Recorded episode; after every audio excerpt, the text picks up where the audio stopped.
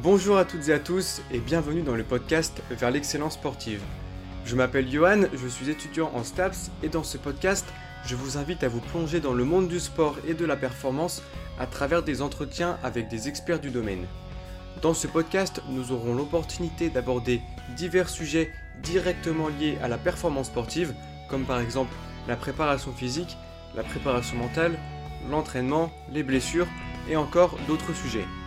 Mon objectif est de partager avec vous les connaissances des experts ainsi que leurs expériences enrichissantes.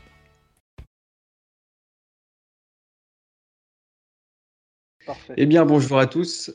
Euh, bienvenue dans ce nouvel épisode du podcast. Et aujourd'hui, euh, j'ai le plaisir d'accueillir euh, Mickaël Clément, qui est kinésithérapeute. Pardon. Salut Mickaël. Salut Johan. Bah, merci de m'accueillir sur ton podcast. Et bonjour à tous. Hein. J'espère que ce que je pourrais vous dire, ça vous intéressera. Bah oui, je pense. Mhm. Bah, merci à toi d'avoir euh, d'avoir accepté euh, l'invitation. Écoute, euh, première question classique, je vais te laisser te présenter et parler un peu de, de ton parcours et comment tu es arrivé à, à devenir kiné. alors, bah, c'est un parcours relativement simple. Hein. En gros, je savais pas trop quoi faire. Euh, et en fait, à un moment donné, j'ai eu l'occasion de rentrer dans une classe préparatoire pour rentrer dans une école de kiné. il y a, en fait, il y a un concours à, préparer. je l'ai réussi, je suis rentré dans une école et moi, je l'ai fait à l'époque où, en gros, pour devenir kiné, c'était trois ans d'études. Maintenant, c'est quatre ans. Donc, je suis kinésithérapeute diplômé depuis l'année 2017. Voilà. Donc, en gros, on fait la, pour être kinésithérapeute, il faut faire la formation des IFMK, donc des instituts de formation euh, en masso-kinésithérapie, pour avoir le diplôme d'État. Et après, en fait, on peut faire euh, plein de formations euh, différentes en fonction de ce qui nous plaît, on va dire. Et moi, ce qui m'intéresse le plus, c'est traiter des troubles musculo-squelettiques. Donc tout ce qui va être douleur d'épaule, douleur de dos, cervicalgie, et toute la partie qu'on peut appeler pneumologie, pédia, tout ça, j'en fais pas du tout. Donc il y, a différentes spécialités du coup quand, on devient kiné? Ouais, En fait, on est tous euh, kiné généralistes. Un kiné, il peut faire tous les, tous les actes. Euh, mais après, en fait, la kiné, c'est tellement vaste que euh, pour être bon dans un domaine, c'est mieux de, de, se concentrer dessus. Quoi. Par exemple, je serais incapable de prendre en charge quelqu'un avec des problèmes. si c'est de la cardiologie en hôpital, je serais incapable de, de le prendre en charge. de la pédiatrie, j'en fais pas non plus. Euh, de la pneumologie, comme j'ai dit, j'en fais pas. Donc euh, voilà, moi, c'est vraiment les, euh, ce qu'on appelle les troubles musculo-squelettiques. Quoi. Vraiment douleur articulaire, on va dire, musculaire. Bien évidemment, quand les gens y viennent, ils peuvent avoir d'autres choses. Donc, il faut quand même savoir réorienter le patient, détecter s'il a une pathologie grave ou quoi. Mais en gros, voilà, moi, je m'occupe des, des, gens qui ont des douleurs musculo-squelettiques. Ok, et tes patients, c'est as tout type de patients ou tu as majoritairement des sportifs ou? Alors en fait, moi j'exerce euh, de deux manières différentes. J'exerce dans un cabinet. Donc euh, au cabinet, pour le coup, c'est euh, j'ai tout, tout type de patients. La zone où je suis, ils sont quand même plus jeunes que dans certaines zones. moi, je suis en région parisienne. Euh, et après, euh, je fais des consultations en ligne et en général, c'est des personnes qui me sollicitent. Et là, c'est une patientèle beaucoup plus euh, jeune et sportive. Et 90% des gens, c'est même c'est des gens qui font de la musculation. Quoi. Et du coup, c'est tu proposes un suivi à distance, du coup, c'est ça? Ouais, en fait, deux, deux, types de choses. Des fois, j'ai des il y a des personnes qui veulent juste avoir un avis sur leur situation, ce qui est-ce euh, bah, des fois, c'est pour savoir est-ce, qu'il faut, est-ce que ce qu'ils font avec leur kiné, c'est bien euh, Ou est-ce qu'il y a besoin d'être suivi pour, euh, par un kiné en fonction de ce qu'ils ont? Et après, effectivement, pour certains, quand il n'y a pas de contre-indication à une prise en charge à distance, je fais des suivis. Voilà. Après, je prends vraiment que ceux que je sais que je vais pouvoir aider à distance et je mets en priorité les gens qui sont dans des zones où ils n'ont pas accès à des kinés en général. Voilà. Tous ceux qui sont déjà suivis par un kiné ou qui me disent qu'ils peuvent avoir accès à un kiné, je leur dis bah, fais plutôt chez toi et moi je me concentre vers. Parce qu'il y a des endroits, en fait, pour avoir des, kinés, c'est plusieurs mois d'attente. Hein. Ouais, ouais. C'est souvent c'est une profession. Enfin, il y a beaucoup plus de, de demandes, quoi. Donc, euh, ouais. ça peut être surchargé, ça peut être surchargé, quoi, pour certaines, euh, certaines villes, peut-être notamment. Exactement, ouais. Donc, je, les mets en priorité, ces personnes-là. Et tu as déjà pensé à travailler en tant que kiné du sport dans une équipe sportive? Tu vois, intégrer un peu dans un staff, dans un staff d'une équipe Ouais. Alors, moi, j'ai fait, effectivement, en sortant de l'école, j'ai fait une formation en kinésithérapie du sport. Pour, alors, la formation, quand je suis sorti de l'école, j'ai trouvé plutôt bien. Et puis, ça me permettait d'avoir vraiment la carte kiné du sport. Après, avec le recul, je pense qu'elle n'était pas non plus si bien que ça, la, formation. Par contre, intégrer une équipe sportive, ça, ça m'a jamais, jamais vraiment intéressé. J'ai déjà travaillé pour des sportifs de haut niveau, mais c'était vraiment avec une seule personne en particulier, euh, hors, du, hors du cadre. En général, c'était même des sports euh, individuels. Euh, mais rentrer, en fait, c'est très compliqué dans le sens où en fait, bah, faut faire les déplacements avec les équipes, s'occuper de beaucoup de personnes. Ça prend du temps. on n'est pas forcément très bien payé. Donc ça, c'est vraiment quelque chose qui m'a jamais vraiment attiré. Moi, j'aime bien vraiment prendre le temps avec, avec les gens et pas être trop stressé, faire vraiment les choses à ma façon. Et en plus, quand tu es dans un staff, tu gères bah, l'équipe, mais il faut que tu gères aussi le côté prépa physique, il faut que tu gères avec le staff médical. Et franchement, j'aime bien être. J'aime bien faire à ma façon. Quoi. Ouais, ça ne veut pas dire que les autres font mal, mais c'est que plus il va y avoir d'intervenants, il faut vraiment qu'il y ait une très très bonne communication pour que ça profite vraiment à tout le monde. Quoi. Ouais, c'était une autre, un peu notre philosophie et peut-être que c'est plus aussi axé sur, la kiné, peut-être pour la récupération. Souvent, on voit ça dans, dans les équipes. Ouais, il peut y avoir ouais, kiné euh, euh, pour la, récupération et tout ça. Après, il y a euh, forcément le, gérer les, les, blessures et les choses comme ça. Mais vraiment, de c'est vraiment pas mon. Ça m'intéresse pas vraiment. Et de toute manière, je ne même pas. Enfin. Ouais, non, ça, vraiment, c'est quelque chose qui m'intéresse pas. ok, ok. Ok, mais c'était simple question de. Ah non, mais il n'y a, pas de, y a pas de problème. Je sais que c'est difficile en fait. Euh, j'en connais hein, dans ce milieu, mais c'est vrai que ça a l'air euh, très difficile et je pense que je suis pas prêt à faire cet engagement-là. Ouais, c'est un milieu complètement différent. Et de toute façon, ça rentre un peu dans le, dans le sport de haut niveau. Et en général, le sport de haut niveau, c'est un peu une, une, une, case à part. un peu. C'est différent quoi, de, de, ce qu'on a l'habitude de. Tout à fait. Est-ce que tu pourrais euh, expliquer rapidement euh, ce qu'est la kinésithérapie les objectifs? Parce que je pense que les gens, des fois, ils voient la kiné peut-être comme euh, oh, je vais avoir un massage ou des trucs comme ça pour me débloquer un truc. Est-ce que tu pourrais expliquer, toi, ta, ta vision de la kiné? Ouais, c'est vrai que je pense qu'il y a beaucoup de monde, mais même moi, je le vois au cabinet aussi, où ils pensent qu'aller voir le kiné, c'est bah donc euh, ça va être du massage quoi pour aller mieux, effectivement pour décoincer ou débloquer des choses euh, dans leur corps. Je pense que de manière générale, l'objectif de la kiné, c'est de permettre au patient qui vient avec une problématique de lui faire récupérer un maximum de fonctions possibles. Donc, c'est-à-dire que s'il a des problèmes pour, s'il aime bien aller marcher, mais qu'au bout de 10 minutes, il a mal au dos ou des choses comme ça, bah, c'est essayer de lui augmenter son périmètre de marche, par exemple. Donc, c'est vraiment avoir le plus de fonctions possible avec le moins de douleur possible. Quoi.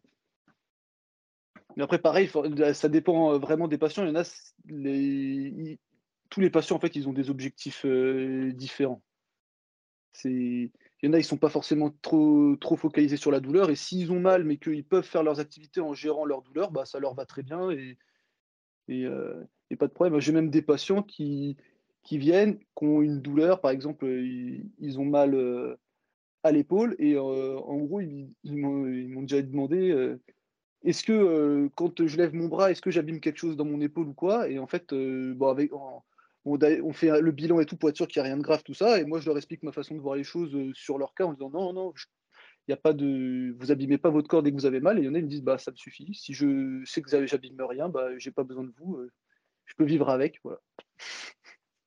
Mmh, ouais, c'est vachement, euh, ça dépend beaucoup des personnes, quoi. C'est pas il y a pas une manière, euh, il y a pas une méthode, euh, Non, en fait, c'est vraiment, ouais. Après, c'est vrai que les patients, ils viennent avec, certaines, en fait, ils viennent avec, certaines, certains préjugés, par exemple, le fait d'être massé et et des fois, nous, on pense aussi que les patients, ils ont certaines attentes et et en fait, bah, on a c'est pour ça qu'il faut beaucoup parler avec eux pour être sûr de savoir quels sont leurs objectifs et quelles sont leurs attentes. C'est pour ça que dans le bilan, bon, bah, il y a vraiment une partie examen clinique physique, on va dire, pour être sûr qu'il n'y a rien de grave ou pour voir la problématique. Il y a quand même toute une partie entretien où on parle avec le patient pour savoir pourquoi, pourquoi il vient, quels sont ses objectifs, qu'est-ce que lui il attend des séances de kiné, qu'est-ce qu'il pense de son problème aussi, ça c'est hyper important. Parce qu'en fonction de ce que lui pense de son problème, bah, le soin qu'on va amener, il va, il, il être différent. Donc, on va essayer de. Et s'il a des, croyances qui sont. qui peut-être l'empêchent de progresser, bah, on va essayer de, les, modifier sans toujours pareil, sans le, sans le brusquer ou quoi. Mais voilà, ouais. On va toujours savoir pourquoi le patient il vient pour l'aider au mieux en fait.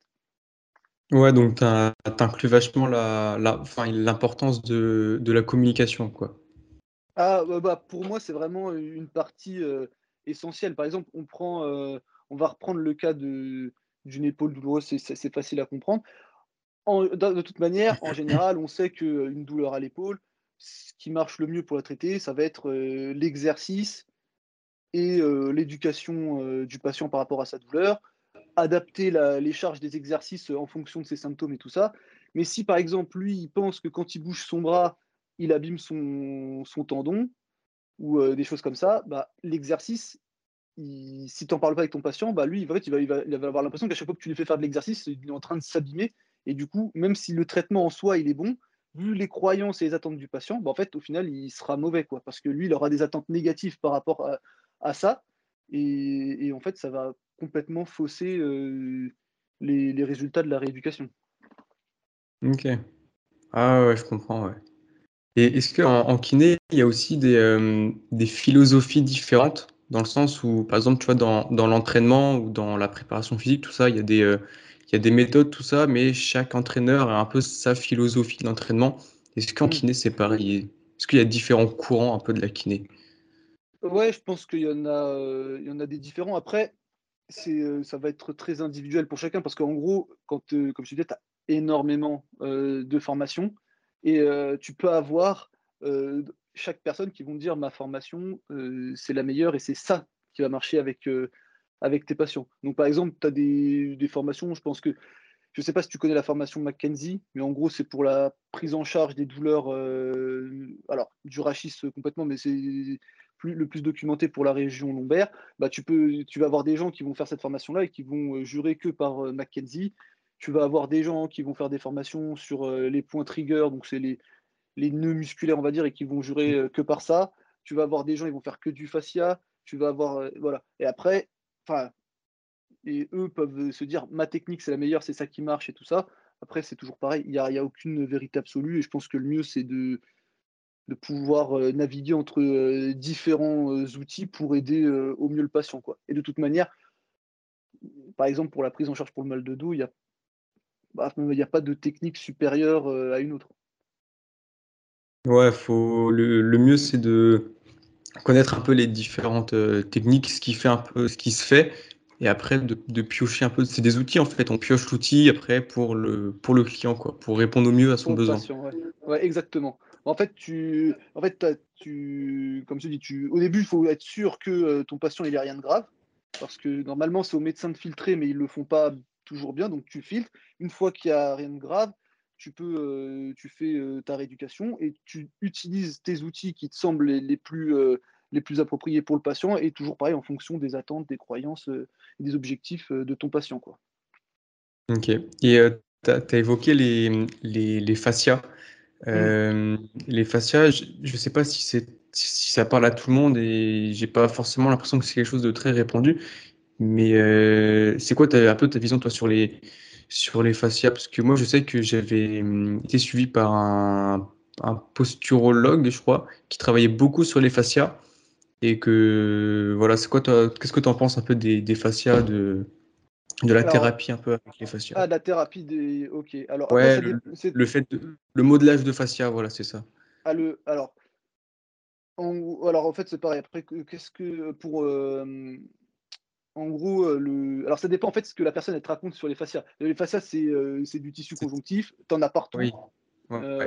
donc ça recouvre, ça, recouvre les muscles, mais c'est aussi dans les muscles, ça forme des cloisons. Le tendon, c'est, ça fait partie du système facial, c'est du tissu conjonctif, les ligaments, la capsule articulaire, tout ça. Après, c'est la personne qui travaille sur les fascias, quelle prétention elle met derrière? Par exemple, remodeler un fascia, c'est pas possible. À la main, c'est pas manuellement, c'est impossible. En fait, il faut appliquer tellement de force pour déformer un fascia que à main nue, voilà, c'est pas c'est pas possible. Tu peux travailler manuellement sur certains endroits, tu auras des mécanismes de diminution de la douleur de toute manière.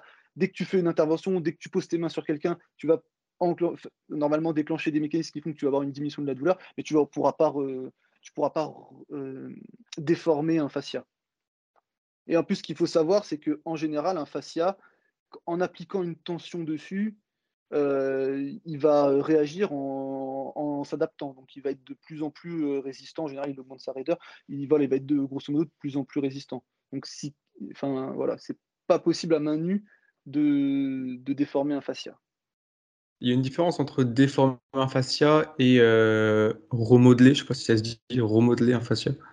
Bah, en fait, après, il faut regarder les courbes euh, de, de, résistance des tissus. En fait, tu vas avoir euh, une, une, partie de déformation élastique où le tissu pourra reprendre sa, sa, forme et tu vas avoir une déformation plastique si tu n'as plus vraiment trop de contraintes. Et là, tu vas effectivement. Mais c'est des contraintes qui sont bien trop importantes. À, à, main nue, tu stimules des mécanorécepteurs sur la peau et tu fais tout un tas de, choses. Parce que c'est pareil, quelqu'un qui dit qu'il travaille sur les, fascias, il va devoir, euh, en fait, est-ce qu'il travaille vraiment sur le fascia? Parce que du coup, il y, a, toujours euh, soit du muscle, on est obligé de passer par la peau, il y a des mécanorécepteurs sur la peau, ça peut engendrer des phénomènes antalgiques, donc des diminutions de la douleur. Moi, je dis pas que c'est mauvais de faire ça, je dis ça dépend de l'explication que tu donnes derrière à, ton patient. C'est-à-dire, euh, je vais remodeler tes fascias, même lui, qu'est-ce qu'il comprend de ça? Est-ce qu'il comprend que c'est déformable? Est-ce que s'il comprend que c'est déformable, est-ce qu'il comprend que c'est fragile? Euh, Voilà. Si à main nue, tu, peux déformer un fascia, euh, est-ce que. Euh, imagine ce qui se passe si tu fais un squat à 120 kg, tu vois Donc c'est. Moi, je suis contre aucune thérapie tant que c'est pas une dérive thérapeutique ou quoi, mais c'est qu'est-ce que tu expliques au patient derrière?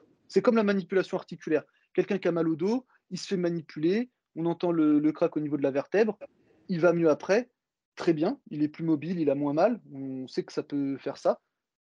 Qu'est-ce que tu expliques à ton patient? Est-ce que euh, si tu lui dis ta vertèbre a été déplacée et que je viens de te la remettre et c'était à cause de ça que tu avais mal, là je dis la thérapie manuelle, tu l'as utilisée d'une mauvaise manière. Parce que le patient il va se dire j'avais une vertèbre déplacée, euh, il n'y a que euh, mon ostéo ou mon kiné qui peut me la remettre, donc tu vas le rendre dépendant de toi. Euh, alors que si tu lui expliques que non, la vertèbre n'est pas déplacée, que tu as juste redonné, euh, tu as envoyé de l'information à ces tissus pour qu'il y ait moins de douleur et moins de euh, et plus de mobilité, bah déjà là, tu, il va pas comprendre la même chose et derrière, la représentation de son corps, elle sera différente. Hmm. Je sais pas si je suis clair. si, si, si, je vois, je vois à peu près. Ça, ouais, ça, ça dépend des explications, comme tu as dit. Mais là, pour, pour le cas des fascias, par exemple, bah moi, pour mon cas, c'était il y avait une douleur et euh, du coup, le, ce professionnel-là, il, il, disait que c'était euh, que la cause venait des fascias. Alors, je ne vais pas rentrer dans les détails parce que j'ai pas envie de dire des, des bêtises, mais en gros, euh, par un moment, j'avais une. Alors, mon médecin m'avait diagnostiqué une périostite. Et, et, ce professionnel-là, il m'a dit que c'était pas une périostite parce que ça avait, c'était pas au niveau du périoste et du coup, il a, il a travaillé sur les fascias manuellement. Et euh, voilà. Et moi, bah, par la suite, euh, finalement, la, douleur a disparu et j'ai plus mal. C'était au tibia, tu vois. Donc voilà, c'était plus sur une, par rapport à une douleur. Quoi. Il, disait pas, je vais te modeler tes fascias, mais tu lui dis que tu as mal pour tel truc et après, lui, il en vient en fascia. Quoi. Ouais, après, c'est. Donc, enfin. Euh, a priori, il a... je ne sais pas ce qu'il a donné comme explication pour. pour ça, je sais plus justifier ça. Et après, c'est qu'est-ce que euh, toi, tu en as compris de ça? Après, que tu ailles mieux, ça, c'est tant mieux. Mais c'est euh, le discours du... qui, qui, va avec, à voir si. Euh... Parce pareil, en fait, c'est tout. Quand tu as une, une, périostite, quand tu as une douleur à la jambe, en fait, c'est pareil. Tu peux avoir. c'est si tu as juste une douleur au niveau du tibia et que le médecin ne t'ausculte pas et qu'il met périostite, bah en fait, quand tu ailles chez le kiné, déjà, il va falloir faire pas mal de tests pour être sûr que c'est pas autre chose. Hmm.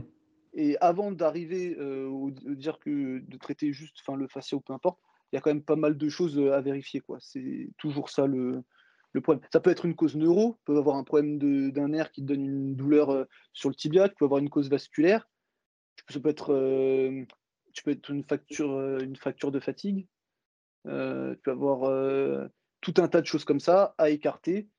Et, et après, de toute manière, en général, dès qu'on a une douleur, dès qu'on a une prise en charge, comme je disais, le, en général, le, le, peu importe le traitement ou l'outil qui va être choisi, en général, il va y avoir euh, un bénéfice. Ok, ça marche.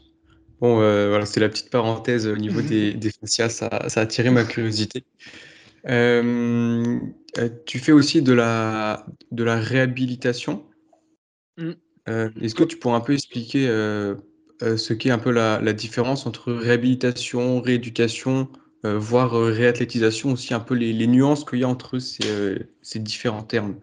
Mmh, bah, en fait, euh, réhab, rééducation, c'est vraiment dans la, la, même chose. C'est juste que j'attribue euh, ce terme-là pour euh, vraiment euh, les, personnes sportives, mais ça, c'est ma façon vraiment de classifier les choses. en général, ça reste de la kinésithérapie, de la rééducation de manière générale. On a une personne qui vient avec une plainte et on essaye de, traiter sa plainte ensemble et voilà. C'est juste que, comme je disais, en ligne, j'appelle ça de la réhab. Je suis vraiment que avec des, sportifs euh, et notamment qui font de la musculation.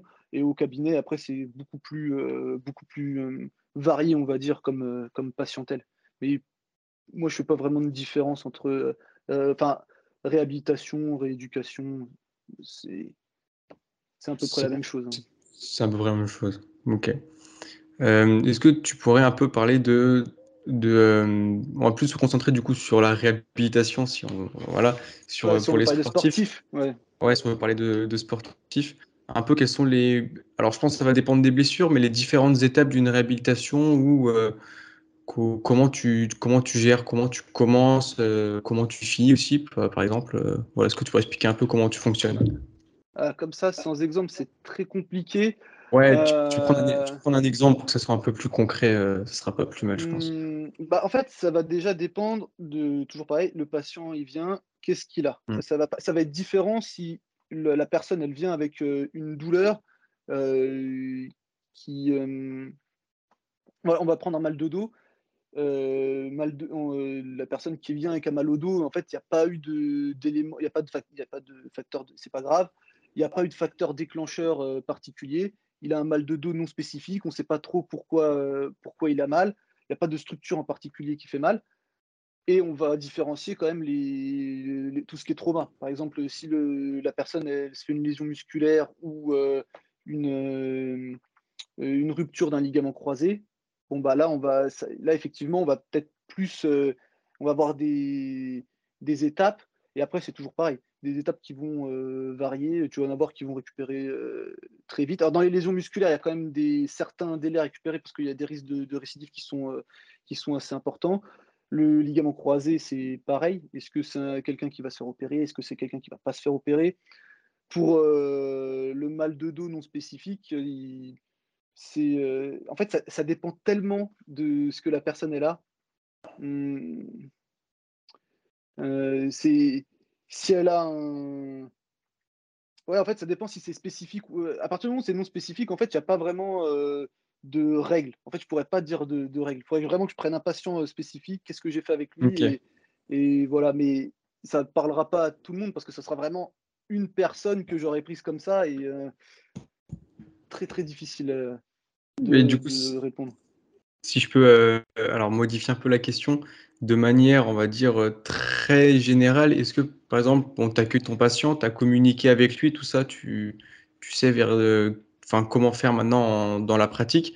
Euh, est-ce que, par exemple, tu as, ça va se passer, je parle vraiment de manière générale, par exemple, mmh. tu, vas faire, tu vas faire des tests pour éventuellement tester quelque chose, valider, je sais pas, tes hypothèses, ensuite tu auras ton travail sur plusieurs semaines, et avant de lui dire, OK, tu peux aller te réentraîner, on va, on va refaire des tests pour voir si, euh, si, tout, si tout est OK. Après, je ne sais pas si c'est une réponse. Hein, euh. Ouais, ouais, non, mais après, on peut parler des, des tests. Euh, en fait, quand on est kiné, il y a énormément de tests qui existent. il y a des tests pour, orthopédiques pour l'épaule, avec beaucoup de tests où le but à chaque fois, c'est de déterminer la structure qui fait mal. On sait que pour les. En fait, il y a une, une étude qui a été faite sur tous les tests orthopédiques de la littérature. Au final, il n'y en a que 4% qui vont être utiles pour déterminer une structure qui souffre. Mais après, c'est toujours pareil c'est qu'est-ce que tu en fais de ça? Un, mec qui vient, il a mal au genou, tu lui fais 50 tests pour savoir est-ce que c'est le ligament enfin, on va dire interne qui fait mal, est-ce que c'est côté externe qui fait mal, est-ce que c'est le ménisque, est-ce que c'est c'est autre chose? Au final, tu vas faire énormément de tests, tu auras une structure qui fait mal, et à la fin, si c'est un, ligament qui fait mal, tu vas te faire bon, bah, tu vas faire de l'exercice, puis tu vas éduquer le patient par rapport à sa douleur. Mais en fait, si c'est une autre structure, tu vas exactement faire la même chose. Après, ça va être les besoins spécifiques du patient. Si tu as une blessure sur. Après, on va. C'est. Est-ce qu'on rentre dans la. Par exemple, si on, en général, les gens ils aiment bien qu'on parle de bioméca, parce qu'on est dans la muscu, la biomécanique, ça plaît. Mais en gros, si tu as un mec qui vient, il a mal au genou, effectivement, il, fait beaucoup, il a beaucoup de contraintes sur son genou. C'est un footballeur avec des changements de direction, des choses comme ça. Son genou, on sait qu'il va avoir besoin de tourner. Si quand tu testes son genou, ça tourne pas, bon bah là, tu vas peut-être te dire, je vais travailler pour ce patient-là les rotations de son genou, euh, sa capsule articulaire, pour que effectivement il y ait plus de, de, rotation, renforcer ses fins d'amplitude pour éviter les, si c'est possible, de diminuer le risque de douleur euh, et de blessure. Et, euh, et, voilà. Mais après, les tests des structures en général, ça c'est pas très utile. Et c'est ce qu'on t'apprend en fait en école de kiné, justement. On va tester ça pour être sûr que c'est ce tendon-là dans l'épaule qui fait mal. Ah, euh, on va tester ça pour être sûr que c'est ce tendon-là qui fait mal. Et on entend même beaucoup encore en musculation, ah, si tu as mal en levant l'épaule ici, bah, c'est le supraépineux. Si tu as mal plutôt devant en levant ici, c'est plutôt le, le long biceps. alors qu'en fait, tout ça, c'est complètement faux. C'est, voilà, on peut, au niveau de l'épaule, par exemple, les tests ne permettent pas d'identifier une structure qui fait mal. Ah bah, moi, on m'a fait ce test-là. C'était, euh, c'était mon médecin généraliste. On m'a fait lever les trucs avec, euh, pour, euh, avec une tension pour que je force. On m'a dit: «Bon, bah, t'as telle tendinite, telle tendinite». Ouais, voilà. ça, c'est faux, du coup? Ouais, ça c'est bah, en fait, ça peut être une, une tendinite. La tendinite, ça répond quand même à certains, critères, cliniques. mais en fait, pour identifier vraiment la structure, on ne peut pas. Hein. Sur une épaule, ça ne veut pas du tout dire qu'en abduction, c'est le supraépineux. Ça ne veut pas dire du tout qu'en rotation latérale, ça fait mal, que c'est la coiffe postérieure, infraépineux, petit rond. en musculation, ça, c'est un des trucs que j'entends le plus souvent, c'est douleur à l'avant ici, long biceps. pareil, c'est c'est le c'est faux. On va rester sur ça. Ok. c'est faux. Et en fait, une douleur, c'est tellement complexe que juste isoler un paramètre et dire c'est pour ça que tu as mal, c'est un peu compliqué. C'est En fait, il y, a une, décorrélation entre lésion tissulaire et douleur. On peut avoir euh, aucune lésion et de la douleur, et, euh, l'inverse. Donc, euh, et ça, faut, une fois qu'on comprend ça, déjà, on peut remettre pas mal de choses en question. Mmh, mmh. Ouais, mais en plus, on voit, on voit pas mal ça sur sur les réseaux sociaux et tu le tu le arrives aussi un peu à le comment dire à le mettre en avant un peu les, les conneries si je puis dire euh, qui sont qui sont mentionnées par certains euh, certaines personnalités et ouais tu toi ça te fait quoi quand tu vois des, des alors des fois c'est des absurdités mais des, des fois ça peut c'est peut-être pas grand chose mais quand tu vois des choses fausses comme ça et euh, comment tu réagis là? Euh, bah, en fait, bah, ce qui est alors, en général, les personnes, que je critique, on va dire, c'est des personnes qui sortent de leur domaine, en général. C'est je critique pas, en général, les kinés, ostéos, tout ça, bon, je je critique pas de normalement, je crois que j'ai pas le droit de critiquer les kinés, même a en fait, il y a beaucoup de kinés qui font de la merde aussi, hein, ça, on va pas se le cacher, hein. y a voilà. En fait, moi, c'est le on va dire que dans les personnes connues, notamment dans le fitness en France, qui parlent musculation, en fait, en général, quand ils parlent douleur et blessure, ils disent énormément de bêtises. Et en fait, ce qui m'énerve, ce qui me dérange, c'est que les gens qui vont écouter, vont prendre ça pour, pour vrai. Et, en fait, en gros, c'est toujours à chaque fois des. ça va être des, des croyances de corps fragile. Et en fait, moi, j'ai beaucoup de gens qui viennent de la musculation et qui me consultent et ils m'ont dit Ah, j'ai regardé la vidéo d'un tel et il m'a dit vraiment qu'en fait, euh, si j'ai mal là, c'est que c'est mon long biceps, c'est tout. Il faut que je travaille mon long biceps, c'est de moi à travailler mon long biceps ou des choses comme ça. Et en fait, ça me gonfle parce qu'en fait, j'ai deux travails. J'ai mon travail de rééducation et je dois, euh, en grosso modo, démonter toute la, tous les mythes qu'on lui a mis euh, en tête. parce qu'il a regardé des professionnels de la musculation qui lui ont expliqué sa douleur. Et voilà. Donc, si les, gens qui me suivent, j'arrive à, leur euh, montrer euh, quelque chose de différent, je me dis peut-être ça, ça pourra les aider. Par exemple, j'ai quelqu'un qui m'a envoyé un message il n'y a pas longtemps. Je crois que ça faisait longtemps qu'il me suivait, il m'avait jamais envoyé de message. Et il me disait Ouais, c'est grâce à tes vidéos sur les hernies discales que euh, je me suis remis à faire du sport malgré ma hernie. Et maintenant, je, je, continue de faire du sport. Alors qu'au début, quand j'ai eu ma hernie, j'avais complètement arrêté, j'étais au fond du trou. Et alors, il a, je crois pas qu'il ait été suivi par un kiné ou peu importe, il s'est juste remis progressivement au sport. Et déjà, je me suis dit, bon, bah voilà, déjà une personne à qui j'ai pu, enfin que j'ai pu aider ou à changer cette vision-là, quoi. Mmh. Ouais, Et c'est bien que tu fasses ce genre de choses parce que c'est vrai qu'il y a des certaines personnes dans le milieu de la, de la muscu, du fitness, tout ça, qui sont assez influentes. Mmh. Et c'est vrai que quand on voit, bah, par exemple, des extraits que tu postes, des fois, sur le moment, on s'en rend pas compte, mais moi, ça m'est arrivé sur une de tes, de tes vidéos. Euh, que je me dise ah ouais en fait il a il dit vraiment enfin il a dit une connerie quoi et comme il y a eu beaucoup je sais pas par exemple beaucoup de vues sur euh, sa vidéo à lui il y a beaucoup de personnes il y a beaucoup de personnes qui vont croire ça et c'est dommage quoi. mais c'était sur le, les problèmes de cheville c'est le truc que j'avais pris de ton podcast d'ailleurs euh, il y avait celui-là ouais mais il y avait aussi un autre avec avec euh, bah, l'épaule, le genou aussi, comme le ah genou qui, a, le genou qui fait que, que la flexion euh, de genou, alors qu'il fait aussi de la rotation, tout ça. oui, je me rappelle. Oui, oui, il y a des. Bah, après, en fait, bah, c'est euh, alors notamment celui sur l'épaule qui dit qu'il n'y a pas de tissu conjonctif dans l'épaule. Ça, en vrai, je sais pas si ça, c'est moi ça me fait rire parce que pour le coup c'est une bêtise, mais je ne pense pas que ça amène des, croyances de corps fragile les, chez les gens parce que c'est le tissu conjonctif déjà peut-être ça parle pas forcément à tout le monde ils se rendent pas compte de, peut-être l'importance que ça a dans leur épaule ou quoi. Mais par contre quand c'est sur des vraiment des trucs euh, du style euh, le, dos c'est fragile ou euh, les, tendons c'est fragile ou tout ça là ça me, ça me gêne un peu plus parce que les gens ils vont vraiment avoir cette croyance de corps fragile voilà. Et on a des et ça, c'est chez, les, mmh, chez ces personnes-là, mais même les professionnels de santé, je, critique les deux parce que euh, on sait, on a des études qui nous montrent que les personnes qui ont des croyances que leur corps il est fragile, qu'il est abîmé et ces choses-là, euh, chez 89, on a des études chez 89% de ces gens-là, cette idée de corps fragile, elle vient d'un professionnel de santé. Mmh. Voilà. Donc, euh, on a aussi euh, un travail à faire chez les professionnels euh, de santé. Et donc, si en plus il y en a d'autres qui s'y mettent, bon voilà, du coup, tout le monde va penser que son corps est fragile, quoi.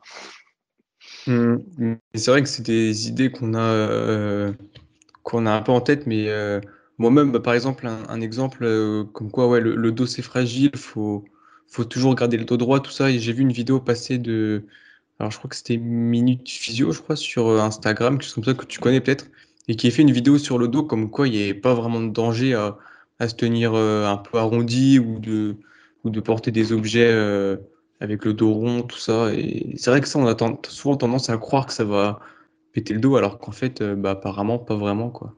Ouais, bah après, oui, bah de toute façon, avec toutes les choses qu'on a entendues, après, c'est aussi une extrapolation d'études qui ont été faites sur, euh, bah, notamment, il y avait eu les, études sur des vertèbres de, de porcs morts, où on avait extrapolé, en gros, on avait euh, mis énormément de, compression, on avait balancé des flexions-extensions euh, à fond dans des fins d'amplitude pour vraiment essayer de les péter. Et après, on a traduit ça voilà, chez l'homme. effectivement, tu, peux péter un disque si tu fous des contraintes monumentales dessus, que tu fais de la fin d'amplitude en tordant et en, dans tous les sens. Après, euh, dans la vie réelle, c'est rarement, euh, c'est rarement comme ça que ça se passe. Quoi.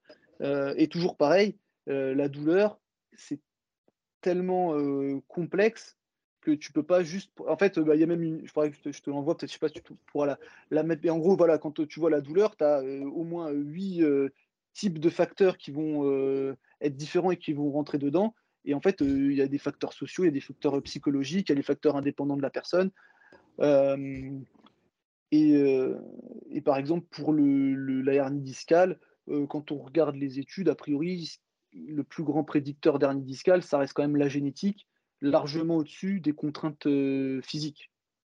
Donc ça, c'est une étude qui a été faite où ils ont pris des jumeaux en fait, donc qui ont la même génétique. Et en général, il y avait un, qui avait un travail plutôt sédentaire et l'autre qui travaillait plutôt manuellement, on va dire, avec des charges sur le dos et tout ça. Et au final, quand on regarde les IRM au, fur, enfin, au fur et à mesure, bah, l'évolution elle est plus ou moins la même.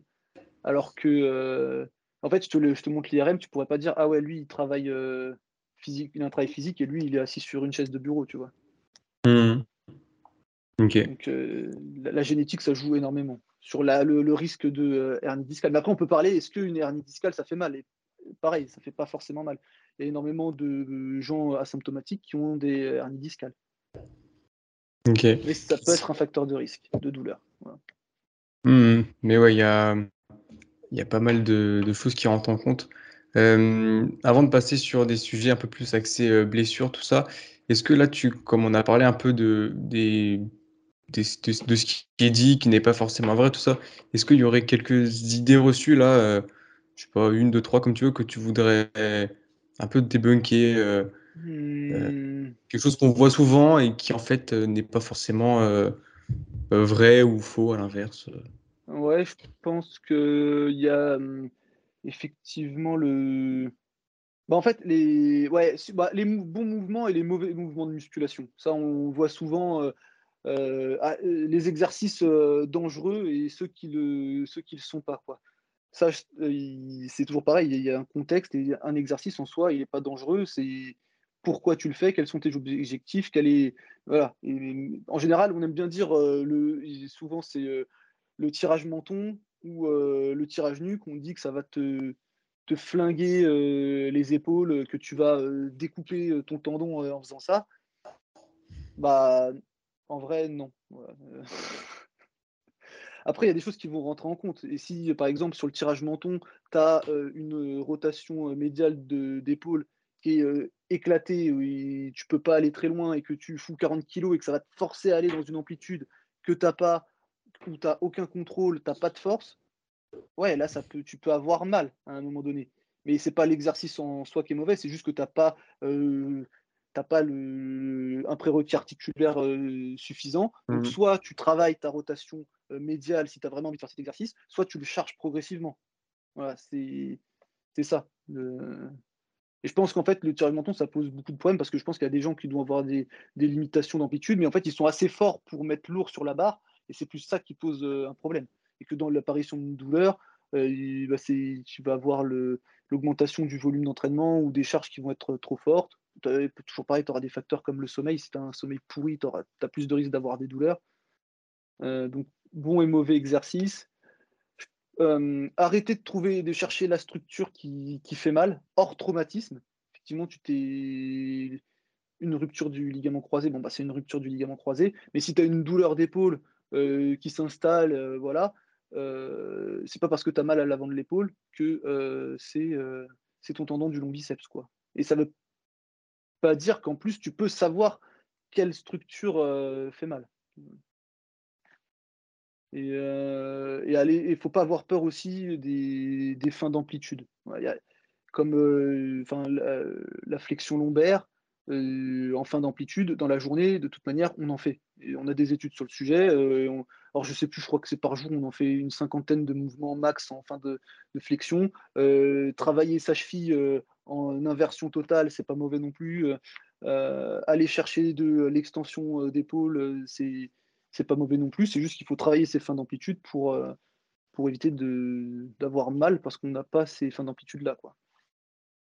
Ok. Ok, bah c'est bien. Comme ça, s'il y a certaines personnes qui, qui, avaient des idées en tête, des idées reçues, bah, ça les a un peu. ça fait réfléchir, quoi, et ça fait un peu éventuellement étudier sur ces sujets pour ceux qui veulent creuser. Mm. Euh, je voulais aborder un peu les, hum, la différence entre blessure aiguë et blessure chronique.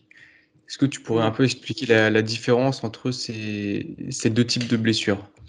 Ouais, alors en général, en fait, heu, quand c'est chronique, c'est que c'est une douleur, heu, qui persiste depuis plus de 3 mois. En fait, c'est des c'est des délais, quoi. Aigu, c'est quand, heu, ça fait moins de 3 mois, grosso modo, quelques semaines et dès que tu dépasses les 3 mois, on va dire que, ta douleur, elle est, elle est chronique. C'est juste, une, une question de temporalité. Après, c'est toujours pareil, par exemple, le mot chronique, quand on l'utilise avec les patients, il faut faire attention. Parce qu'on a des études où quand on demande aux patients pour eux ce que ça veut dire, il y en a, ils pensent que ça veut dire ils, ils vont avoir mal toute leur vie, que euh, c'est pas possible de soigner ce qu'ils ont et qui ont un a priori en fait euh, très très négatif sur le truc. Mais en fait, c'est juste un euh, pour c'est une notion de temps sur la douleur en fait. Ok.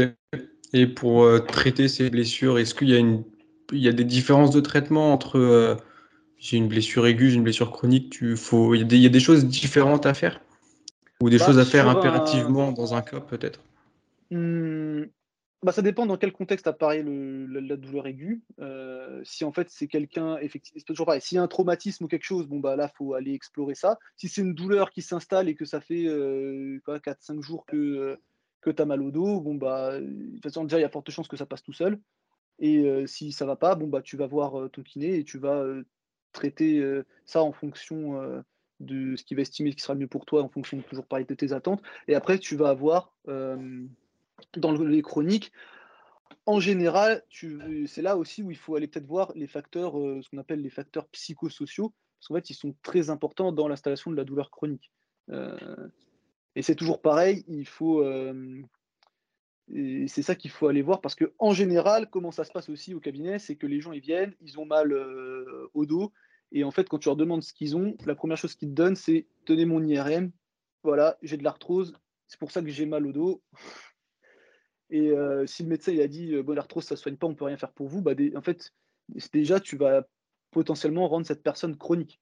Donc il y a pas forcément il y a toujours pareil, il y a pas que des facteurs biomécaniques, il y a aussi tous les facteurs, psychosociaux qui sont, heu, derrière, quoi. Et dans la douleur chronique, ils sont peut-être plus importants que, heu, les facteurs biomécaniques. Mais il peut y avoir aussi, des facteurs, biomécaniques, hein. S'il y a vraiment un problème d'un disque qui est vraiment, très sensible, dans le dos, avec une flexion qui, redéclenche à chaque fois, de l'inflammation ou des choses comme ça, bah, peut-être que là, pendant un temps, effectivement, il va falloir, dire à la personne de, faire attention. Parce que c'est pas parce que la flexion lombaire, on disait que c'est pas dangereux que il faut, il y a pas des contextes où il faut, heu, par exemple, l'éviter, temporairement. Euh, du, coup faut il y a pas passer d'un extrême d'un extrême à l'autre, quoi. du coup il y a du coup il y a pas de il y a pas il y a pas des traitements bah, ça- en fait ça dépend des blessures, t'as pas un traitement pour les blessures aiguës, pour les blessures chroniques. Ça, comme tu as dit, c'est contexte dépendant en fait. Ouais, et en fait, c'est vrai que la plupart des patients quand ils viennent, heu, au cabinet ou même me consulter, en fait, en général, c'est que ça fait longtemps qu'ils ont mal. C'est très rare d'avoir quelqu'un qui vient te voir parce que ça fait une semaine qu'il a mal au dos. En général, il vient, ça fait longtemps, il a fait des examens, heu, il il sait pas ce qu'il a, heu, le médecin il sait pas trop non plus, il a été voir sur internet, potentiellement il a on lui a dit, des bêtises et en fait, voilà, en gros, en général, tu je croise, souvent des gens que ça ça fait longtemps qu'ils ont mal, quoi, hein. Donc si tu peux vu que ça fait plus de 3 mois, tu peux les caser dans chronique, quoi. Mm, Ok. Et euh, les tendinopathies, c'est forcément, ou les, alors, ouais, tendinite, tendinopathie, c'est, en général, c'est plus des blessures chroniques, ce genre de, de pathologie? Heu, bah, alors, bah, tu peux avoir un tu peux avoir même une douleur aiguë, hein, si tu sollicites vraiment trop, heu, trop ton articulation et ton tendon, heu, vraiment d'une manière exagérée, tu peux avoir une douleur aiguë, hein, sur une, heu, une tendinite sur une tendinopathie. Après, il y a différents, stades dans la tendinopathie ou, heu, en fonction de l'atteinte. Mais après, c'est pour la tendinopathie, c'est hyper intéressant à comprendre physiologiquement ce qui se passe, heu, au niveau du remaniement du tendon, heu et parfois de sa dégénérescence.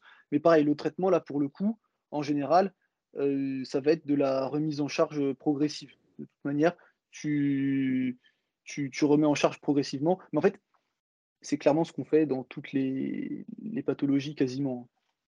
Toujours, heu, tu remets en charge progressivement, le la zone où il y a de la douleur. Il y a des cas où, heu, stimuler la zone douloureuse, ça peut être mauvais, dans certains cas. Et donc, du coup, tu vas stimuler ailleurs pour essayer d'enclencher certains mécanismes qui vont diminuer la, douleur là où le patient a mal. Mais en général, tu commences par recharger doucement la zone qui fait mal.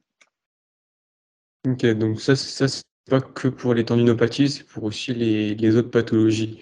Euh, ah, mais ça me fait penser d'ailleurs que euh, je pense qu'en musculation, on utilise beaucoup trop le mot euh, tendinopathie. Dès qu'on a une douleur sur le cou d'ici, une douleur à l'épaule, une douleur au genou, très vite le mot tendinopathie ressort. Je suis pas sûr que ce soit toujours des tendinopathies. Ça, pourrait s'apparenter à quoi d'autre bah, je pense qu'on peut avoir, en fait, comme je dit tout à l'heure, on peut avoir une douleur sans lésion tissulaire, donc peut-être pas forcément un tissu euh, qui fait mal. Ça, on peut avoir trop chargé, euh, euh, on peut avoir augmenté le volume trop rapidement, chargé trop rapidement.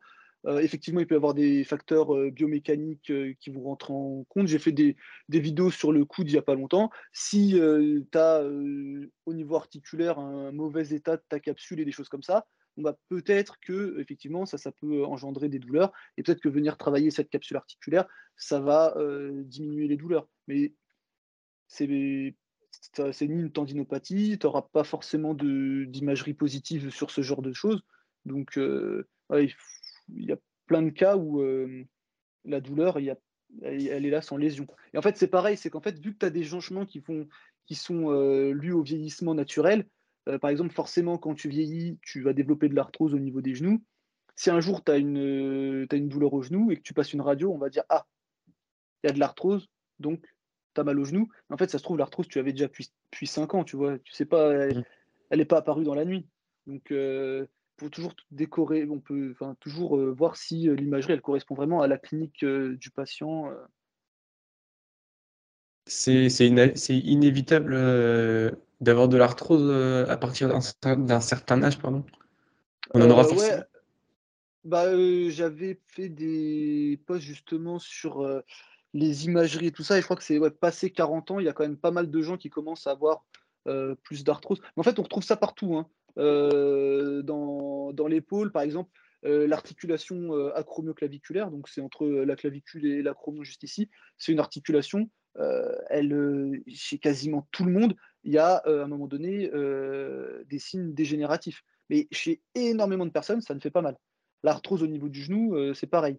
Au niveau de la hanche, on va retrouver de l'arthrose, des atteintes du labrum, pareil, qui vont être asymptomatiques. Au niveau du dos, arthrose, hernie disque, enfin problème de disque, ça va augmenter avec l'âge, mais tu auras toujours, mais tu retrouveras énormément chez des gens qui n'ont pas mal. Et même chez les sportifs, hein, quand tu prends un, un, sportif qui a pas mal, si tu prends un nageur, tu regardes ses épaules, tu vas te dire Ah ouais, non, mais il doit avoir super mal à l'épaule, lui. Mais en fait, non, il, a, il est asymptomatique alors que tu as des lésions tissulaires un peu partout. Donc, arthrose, tout ça, c'est pas synonyme de douleur. Mais du coup, ça voudrait ah dire que certains, certains professionnels de santé pourraient dire que, bah, par exemple, un patient qui a de l'arthrose au genou, on lui dit bah, Tu as mal au genou à cause de l'arthrose, alors que, comme tu dit, ça se trouve, il a de l'arthrose depuis longtemps, et donc ça se trouve, il passe à côté du réel problème euh, du genou. Exactement. Et ça, ça, ça vaut le souci. Ça, ça pose bah, problème. Ouais, mais après, c'est pour ça qu'il faut bien euh, en fait, on a, comprendre les douleurs. Et en fait, je pense que dans, en fait, dans la, surtout dans le domaine, enfin, je veux dire surtout, euh, je connais beaucoup, enfin, je vois beaucoup le domaine de la musculation. On est, on est les gens qui pratiquent, ils sont très intéressés par l'anatomie, la biomécanique, comment ça se passe dans le corps et tout. En général, c'est des personnes qui sont quand même très intéressées, qui font attention euh, à eux, qui veulent comprendre le corps et tout ça. Et en fait, ils ont une très bonne approche biomécanique de leur corps, mais par contre, en fait, ils comprennent pas les douleurs. Ils font euh, un lien direct entre les deux, alors qu'il n'y en a pas. Et c'est vraiment ça qu'il faut comprendre. Et pareil, les professionnels de santé euh, le font aussi. Hein, moi, des patients euh, qui me disent euh, j'ai mal au cou, mon médecin m'a touché, m'a dit que j'étais tendu et que c'est pour ça que j'avais mal. Bah ça, pareil, ça scientifiquement, ça c'est faux de dire ça comme ça. Et le patient, lui, du coup, il va se dire ah faut qu'on détende mon muscle, tu vois. Et c'est des professionnels de santé qui disent des choses comme ça. Mmh, et mais il devrait parce que ça, du coup, ça, vient de, leur formation. Ça veut dire que les formations, euh, je ne crache pas sur les formations de, santé ou quoi, mais parce que je, voilà, c'est pas, non plus mon, domaine, mais ça veut dire que dans les formations, ils abordent peut-être la, douleur, euh, je vais pas dire de la mauvaise manière, mais euh, s'il y a des choses comme ça qui sont dites alors que c'est pas forcément vrai, c'est qu'il y a peut-être un, problème quelque part. Ouais, je, faudrait, faire évoluer peut-être, je sais pas. Ouais, je pense. Alors après, je pense que les vieux professionnels, c'est pire que les jeunes. Je pense que les jeunes, ils sont de mieux en mieux formés. Et mmh. j'avais vu des études, mais elles n'étaient pas faites en France. Euh, et en fait, ils avaient regardé un petit peu euh, euh, les connaissances des gens. Et effectivement, par exemple, les médecins, ils étaient très très peu connaisseurs du sujet de la douleur. Et les meilleurs, je crois, c'était les infirmiers et les kinés. Mais pareil, c'était ça ne veut pas dire que c'était meilleur, qu'ils avaient vraiment toutes les connaissances actuelles sur la douleur. Et je pense qu'effectivement, il faudrait mettre beaucoup plus de cours sur la, douleur et son fonctionnement dans toutes les professions de santé pour qu'on sorte de certains dogmes qui nous font perdre du temps. Toi. Ouais, c'est ça. Et, peut-être ouais, parler vraiment de, du fait que la douleur c'est multifactoriel et que c'est de pas faire des liens directs, comme tu l'as très bien expliqué tout à l'heure. quoi. Exactement. C'est... Je pense que voilà, tu as vraiment bien compris la situation. Euh, je voulais rapidement revenir un peu sur euh, les, les, tendinopathies pardon, dont on parlait tout à l'heure. Euh, tu disais que pour y remédier, il fallait progressivement réaugmenter la, la, charge sur la zone qui, qui est atteinte. Est-ce que tu aurais d'autres conseils, d'autres conseils à donner pour, pour soigner ou pour revenir à un état plus sain du tendon? Alors, en gros, si on fait les, les, si on doit suivre les étapes. Alors déjà, la première chose que je dirais, c'est eh, soyez sûr d'avoir une tendinopathie. Parce que comme j'ai dit, euh, pareil, je, reçois pas mal de gens qui me disent j'ai ça, mais en fait, euh, comment tu sais que tu as ça? Et là, bah, c'est soit j'ai vu sur internet ou euh, c'est se voit à l'imagerie ou quoi. Mais si personne t'a ausculté sérieusement, en fait, moi, même, même le, diagnostic à la base, il peut être faux. Mais en gros, le tendon, comment on peut être sûr du coup? Excuse-moi, je te bah, coupe, mais comment, comment on peut être bah, faut, faut faire un examen complet et toujours pareil, au début, exclure euh, les causes graves. Voilà, parce qu'en fait, tu peux avoir par exemple une douleur euh, au cou d'ici. En général, les gens vont se dire Ah, j'ai une tendinopathie. Tu peux avoir, euh, par exemple, un problème au niveau du système nerveux cervical qui peut donner des douleurs dans tout le bras, mais qui peut donner des douleurs uniquement au niveau du coude. Et ça sera plus un problème de nerf c'est pas un problème de tendinopathie. Euh, tu peux avoir un problème euh, pareil entre dans les trucs graves, on va dire. Enfin, c'est pas forcément grave, hein, que ça soit le système nerveux, mais ça peut juste traiter comme une tendinopathie. Tu peux avoir des problèmes vasculaires, donc euh, tu peux des espèces de syndrome d'éloge en fait. Donc en gros, la, pression qui va augmenter et ça va engendrer des, symptômes. et ça, en général, par exemple, au niveau du membre inférieur, on en retrouve au niveau des loges de la, de la jambe et c'est souvent confondu avec des périostites. Ça, par exemple. Donc, euh, il faut pas, il faut différencier les deux. Euh, et après, tout après, ça peut être euh, s'il y a eu un trauma, fracture, luxation. Donc, éliminer les choses graves. Et, après, voir si c'est vraiment une tendinopathie. Si c'est vraiment une tendinopathie, tu peux avoir les protocoles où d'abord tu vas faire de l'isométrique parce que ça, en gros, tu vas lever l'inhibition musculaire, donc ton muscle va mieux s'activer. Tu vas hum, diminuer la douleur. Notamment, en fait, tu vas dégager l'eau du, euh, du tendon qui peut euh, augmenter les forces compressives dedans, et ça, c'est pas très bon. Donc, en général, tu commences avec de l'isométrie. Après, dans la littérature, ce que tu peux faire, c'est aussi les protocoles soit en excentrique ou ce qu'ils appellent en HSR, où en gros, tu vas mettre le plus lourd possible en faisant du travail lent. C'est ce qui sollicite le moins le tendon et après faire du travail euh, où tu emmagasines de l'énergie et après diriger euh, vers euh, de la pliométrie et retour à l'activité sportive. Quoi. Sachant qu'en général, un sportif, il n'arrête jamais vraiment complètement son activité. C'est plutôt tu manages en fonction des symptômes. Mais voilà. Ok, ouais. Donc ça, c'est les différentes étapes qu'on pourrait suivre. Ouais, mais grosso modo, c'est comme ça en général qu'on ouais, ouais, ouais. fait les choses. C'est des outils, des outils quoi.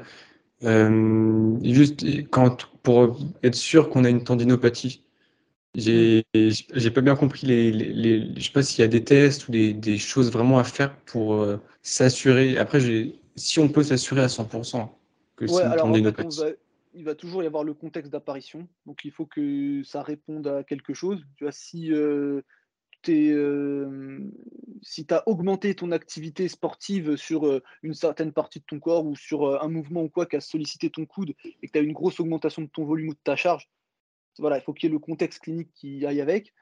Après, pendant l'examen clinique, en général, on dit qu'il faut que euh, l'étirement euh, du tendon, euh, enfin l'étirement du muscle où il y a le tendon, la, contraction et la palpation, ça soit douloureux. pareil, ça, ça sera jamais suffisant parce que peut, ça peut, tu peux avoir d'autres choses qui, qui, peuvent faire ça. Et après, tu peux avoir aussi la réaction à l'exercice. Un tendon, ça fait, en fait, au, début, quand tu commences l'activité, ça fait mal. Et plus tu vas avancer dans la séance, au bout tu sentiras plus rien. Et après, par contre, euh, après la séance ou le lendemain, tu vas avoir mal. Ça, par mmh, exemple, mmh. au niveau du genou, tu, euh, une tendinopathie, ça, peut, ça va plutôt avoir ça, alors que ce qu'on appelle les syndromes fémoro-patellaires ou les choses comme ça, tu vas avoir une douleur qui va augmenter tout au long de ta séance, par exemple. Alors que la tendinopathie, elle va plutôt euh, diminuer. Donc, ça permet de, différencier. Donc, c'est le contexte d'apparition, l'examen clinique qui exclut les autres choses et qui te font penser à ça, et comment la tendinopathie elle réagit euh, à l'exercice et comment la douleur elle, euh, évolue pendant l'exercice. Ok, ok, ouais, donc il y a vraiment plusieurs choses, euh, plusieurs choses à suivre et ce qui donne finalement plusieurs indicateurs. Et avec ces différents indicateurs, on peut se rapprocher du fait qu'on ait vraiment une, une tendinopathie. mais tu vois, ça.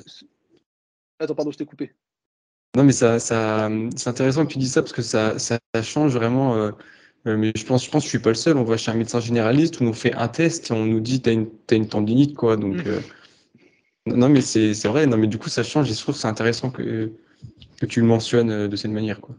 Ouais, non, mais c'est c'est très important. Après, il y a une chose, je pense, qui est aussi intéressante dans la douleur et qu'il faut comprendre. Je pense que j'aurais pu le mettre dans les idées reçues tout à l'heure parce que je pense qu'elle est vraiment intéressante. En fait, souvent aussi, euh, je pense que tu as déjà entendu ou, même, ou si tu as déjà vécu, c'est par exemple, euh, je sais pas, tu te fais mal, euh, je sais pas, au genou droit, par exemple, tu as mal au genou droit. Mmh et quelques jours, tu, tu, fais ta vie, tu fais tes entraînements, tout ça, et à un moment donné, tu as, as, mal de l'autre côté, au genou gauche, tu vois. Moi, j'ai plein de patients qui sont comme ça, genre, ah, j'avais mal à, l'épaule à, gauche, et depuis, j'ai mal à l'épaule à droite, j'ai compensé. En fait, j'avais mal à, gauche, donc j'ai moins utilisé mon bras gauche, j'ai plus utilisé mon bras droit, et maintenant bah, je commence euh, à, avoir mal à droite. Et ça, en général, on l'explique par euh, la compensation. Genre, on change, on va plus solliciter, ou on va changer sa façon euh, de marcher, ou des choses comme ça. Et par exemple, ça, alors ça pourrait être une cause, mais dans la littérature scientifique, on a d'autres d'autres explications. Et en fait, une douleur d'un côté, peut générer une douleur de l'autre côté sans implication mécanique, juste par des phénomènes chimiques en fait au niveau des nerfs, parce que tous les nerfs ils se rejoignent quasiment au même endroit. Ils sont tous, une fois que c'est dans la moelle, c'est tous très proches, et donc du coup ça peut donner des douleurs qui s'étendent soit du côté où on a mal, mais ça peut aussi donner des douleurs croisées. Et en général, tu traites la, la, douleur à l'origine et ça traite l'autre côté. Ah ouais, mais ouais, juste par un, Ouais, par le. En fait, des procédés, physiologiques, quoi. Ouais, c'est ça. Qui implique les nerfs, en général, ça s'appelle l'hyperalgésie tertiaire. c'est ce qu'on retrouve par exemple au niveau des, des gens qui ont euh, syndrome de canal carpien, où euh, ça commence d'un côté, et puis au bout d'un moment, ils développent des symptômes de l'autre, ils se font opérer d'un côté, et ça soigne l'autre. Ok. Et c'est pas parce qu'il a compensé ou quoi qu'il a eu mal, c'est juste euh, une inflammation du, système nerveux. Et en fait, euh, l'inflammation, elle, circule le long des nerfs, ça rejoint la moelle. La moelle, il y a plein de trucs, qui, plein de structures. Tous les nerfs, ils sont très proches les uns des autres, les neurones et tout. Et donc, du coup, ça peut, euh, voilà, ça peut voyager comme ça. C'est super intéressant. Mais c'est vraiment marrant comment le, le corps humain, c'est vraiment une machine. c'est hyper, c'est hyper complexe. Hein, ouais. C'est un truc de fou. surtout sur la douleur. ouais, surtout sur la douleur. Euh, dernier petit thème que j'aimerais euh, aborder, c'est la, prévention de blessures. Euh, en prévention de blessures, on... alors je ne sais pas ce que les gens entendent, mais bon, il y a, y a différentes, différentes choses qu'on peut faire pour prévenir les blessures, vraiment avant que qu'un sportif soit blessé. c'est quoi ta, un peu ta philosophie là-dessus, les, les choses qui, que selon toi, ça, ça fonctionne, ça fonctionne pas bah déjà, il y a une chose qui fonctionne a priori bien, et on a de la littérature dessus, c'est le sommeil. On sait que les athlètes qui dorment moins, ils ont plus. Alors après, c'est toujours pareil. blessure, qu'est-ce qu'on met dans une blessure? C'est ça le, truc. Est-ce qu'une douleur sans lésion tissulaire, c'est une blessure? Est-ce qu'il faut que ce soit une, lésion sans douleur Est-ce que c'est une blessure? En général, on va pour là, pour on peut dire que ce qui va limiter la tête dans sa pratique, on va dire que c'est une blessure. Donc c'est pas forcément une lésion euh, euh, tissulaire, on va dire plutôt une douleur qui le gêne dans sa pratique, sans forcément d'atteinte euh, d'un tissu. ouais, ouais, on peut prendre dans le sens ouais, global, quoi. Ouais, ouais. On sait que dormir, dormir, c'est vraiment hyper important et que les athlètes qui dorment moins, bah, ils ont plus de risques justement d'avoir des, des, douleurs ou des choses comme ça. Après, il faut préparer bien le, le, les tissus aux contraintes qu'ils vont recevoir dans euh, le sport. Donc, euh, par exemple, en musculation, c'est, euh, tu peux quand même relativement bien entraîner. en fait, tu peux, en général, tu fais une surcharge progressive. Donc, à partir du moment où tu vas pas trop vite et que tu as, une bonne récup et tout ça, tu as quand même moins de risques de te blesser. Et on voit de toute façon que la musculation, comparée à d'autres sports comme le foot et le rugby, tu te blesses beaucoup moins. Euh, dans le, foot et des choses comme ça, tu vas avoir des mouvements qui vont être euh, imprévisibles parce que ça dépend aussi de, de ce que va faire l'adversaire et ou, de, ou des changements de direction, des choses imprévues, tout ça. Et en fait, après, c'est toujours pareil, c'est préparer les tissus. je vais parler de la cheville parce que j'avais fait un post il n'y a pas longtemps sur ça, mais en gros, tu vas voir les entorses de la cheville qui vont, en gros, atteindre les, qui vont toucher les ligaments généraux de la partie latérale de la cheville bah, tu peux euh, essayer d'entraîner spécifiquement ta cheville dans ses fins d'amplitude, de manière à renforcer les tissus pour que le jour où ça arrive, bah, soit si tu l'avais pas fait, tu te serais fait mal, tu te serais blessé, il y aurait une lésion, et euh, bah, là du coup ça arrive pas, ou alors bah, ça, si tu t'étais pas entraîné, bah, tu t'es quand même fait mal, mais tu t'es fait moins mal que euh, si tu t'étais pas entraîné sur ces tissus-là. Donc en gros, c'est voir les, les contraintes que, euh, que tu vas que ton, tes tissus vont recevoir et les adapter en fonction. Donc ça peut être euh, l'inversion de cheville pour euh, les entorses, ça peut être sur le genou justement revenir travailler les, rotations. Hein, le ligament croisé antérieur en général, c'est dans il y a toujours un, peu de rotation au niveau du genou qui fait que il et la, rotation du genou, c'est ce qu'on n'entraîne jamais. déjà en musculation, on n'entraîne pas parce que c'est vrai qu'il y a il n'y a pas d'hypertrophie à faire sur ce type de mouvement-là. Mais dans les sports qui impliquent des changements de direction, il faut entraîner son genou euh, en rotation et, être capable de euh, créer de la, d'avoir de la force euh, dans les fins d'amplitude. Donc c'est vraiment. Vas-y, vas-y. Et donc ça, ça, passe par du principalement du renfort musculaire? Ou est-ce que renfort proprio, plio aussi? Alors, tu peux, euh, pour la plio, bah, le, ça va surtout solliciter le système, euh, bah, pour le coup, encore tissu conjonctif, tendon et tout ça. Après, pour, euh, en fait, ce que tu peux faire, c'est que tu peux, as des signaux qui vont plutôt toucher le tissu conjonctif et tu as des signaux qui vont plutôt toucher le muscle. Donc, en gros, le travail de renforcement musculaire, c'est bien, mais tu peux aussi spécifiquement charger ton tissu conjonctif pour essayer de faire en sorte que ce soit plutôt lui qui s'adapte et pas forcément le muscle. Parce qu'un ligament, pour le coup, ça va se renforcer, mais tu auras beau avoir les meilleurs muscles autour de ta cheville, si le ligament est hyper fragile, bah, finalement, il, va quand même, y aura toujours un risque qu'il se rompe. Et du coup, quel type de méthode on pourrait utiliser pour du coup renforcer plus le ligament plutôt que le muscle. Enfin, ou les, les muscles autour. Quoi. Ouais, tu peux. Euh, en gros, le tissu conjonctif, il va répondre à certaines mises en contrainte particulières. Donc, tu peux faire euh, de l'isométrique en fin d'amplitude. Donc, en fait, en gros, il faut que le, tissu soit en tension. Hein. C'est toujours. En fait, en gros, euh, as, dans les tissus conjonctifs, tu as, as des fibroblastes. Et en gros, eux, ils répondent à une contrainte. Donc, en gros, si tu mets de la compression dessus, il va, euh, pour schématiser, il va faire du cartilage, par exemple. Le cartilage, c'est un tissu qui répond très bien à la compression. On en a sur les articulations, au niveau des genoux et tout ça. Il y a de la compression, le fibroblast, il fait du cartilage. pour avoir du collagène, il faut mettre de la traction. Donc, il faut que tu sois, faut que tu mettes de la tension dedans, de la traction. Donc, en gros, tu vas, ce qui répond bien au niveau du tissu conjonctif, c'est par exemple l'isométrie en fin d'amplitude. Donc, tu positionnes ta cheville en, en, inversion complète et tu viens euh, faire de l'isométrie. Tu as ce qu'on appelle euh, l'excentrique quasi isométrique, où en gros, tu pars euh, de la position. par exemple, si tu veux entraîner le tissu conjonctif du poignet ici, tu pars de cette position-là. Il faut que tu aies une charge contre laquelle tu vas lutter le plus fort possible et qui va t'amener au fur et à mesure vers la, vers la fin d'amplitude. Le tissu conjonctif, en fait, il s'entraîne en longueur, donc euh, en course externe, donc quand le tissu ils sont étirés, ou vers l'étirement. C'est à ça répond, euh, qui répond le mieux. En gros, les sollicitations isométriques, c'est les premières que tu peux faire. Et après, tu peux faire des, contractions qui vont être plus rapides. Tu peux, avoir, euh, tu peux faire de l'excentrique après, et tu peux faire de, l'excentrique en survitesse. Donc, euh, dans ce cas, il faut rajouter des, élastiques ou des choses comme ça. Voilà, C'était tous ces types de, contraintes, de signaux que tu vas envoyer. Ça va plutôt viser l'adaptation euh, du tissu conjonctif, plus que le tissu musculaire. Ok, et du coup, c'est euh, pourquoi c'est plus intéressant l'isométrie en fin de.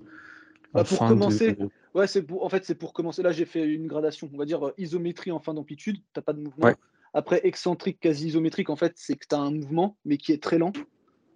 Excentrique, tu as un mouvement et qui est euh, un peu plus rapide. Et l'excentrique en survitesse, pareil, toujours, euh, c'est un étirement pour le coup qui est beaucoup plus rapide. Donc, si on doit commencer, préfère dire isométrie en fin d'amplitude, comme ça, euh, les gens ils commencent avec la, variante la plus simple. Quoi. Si tu n'as jamais entraîné ton tissu conjonctif, il ne faut pas faire de l'excentrique en survitesse. Tu, ça, pour le coup, tu peux avoir, ça peut te faire mal si tu n'es pas entraîné. Et du coup, fin, fin d'amplitude, quand le muscle est euh, quasiment complètement étiré, c'est ça? Ouais, voilà, c'est ça. Mais après, tu... là, il faut vraiment avoir une vision. Euh, euh, ton muscle il va être étiré, mais il faut vraiment avoir une vision d'entraînement du, tissu conjonctif. Hein. C'est les muscles qui vont faire le mouvement, mais en fait, la contrainte, elle va être absorbée par le tissu conjonctif. Ok. Et quel type de, charge on met? Il faut, faut pas mettre des charges trop, trop élevées, faut mettre. Euh, Alors, en fait, les, quand tu fais de, l'isométrique, si par exemple tu mets si par exemple tu veux, euh, comme j'ai dit tout à l'heure, travailler euh, ton poignet ici, si tu mets, tu prends, je sais pas, tu, mets dans un rack à squat, tu mets une barre, tu la charges très lourd, comme ça tu sais que tu pourras pas la bouger. Tu peux faire des contractions isométriques les plus fortes possibles, intensité maximum la barre elle bougera pas, tu seras en position euh, étirée et tu peux, euh, tu peux forcer au maximum. En général, sur l'isométrie en forçant au maximum, il n'y a, pas de risque, il a pas vraiment de risque de, blessure pour le coup. Et, euh, c'est un bon moyen de, commencer. Ah ouais, mais oui, ça j'en avais, avais discuté avec, avec Samuel Breton, que, que j'ai reçu aussi sur le podcast. C'était hors podcast, mais il a expliqué aussi ouais, qu'on peut faire de l'isométrie max avec une charge euh, ou avec une contrainte qu'on ne peut pas bouger.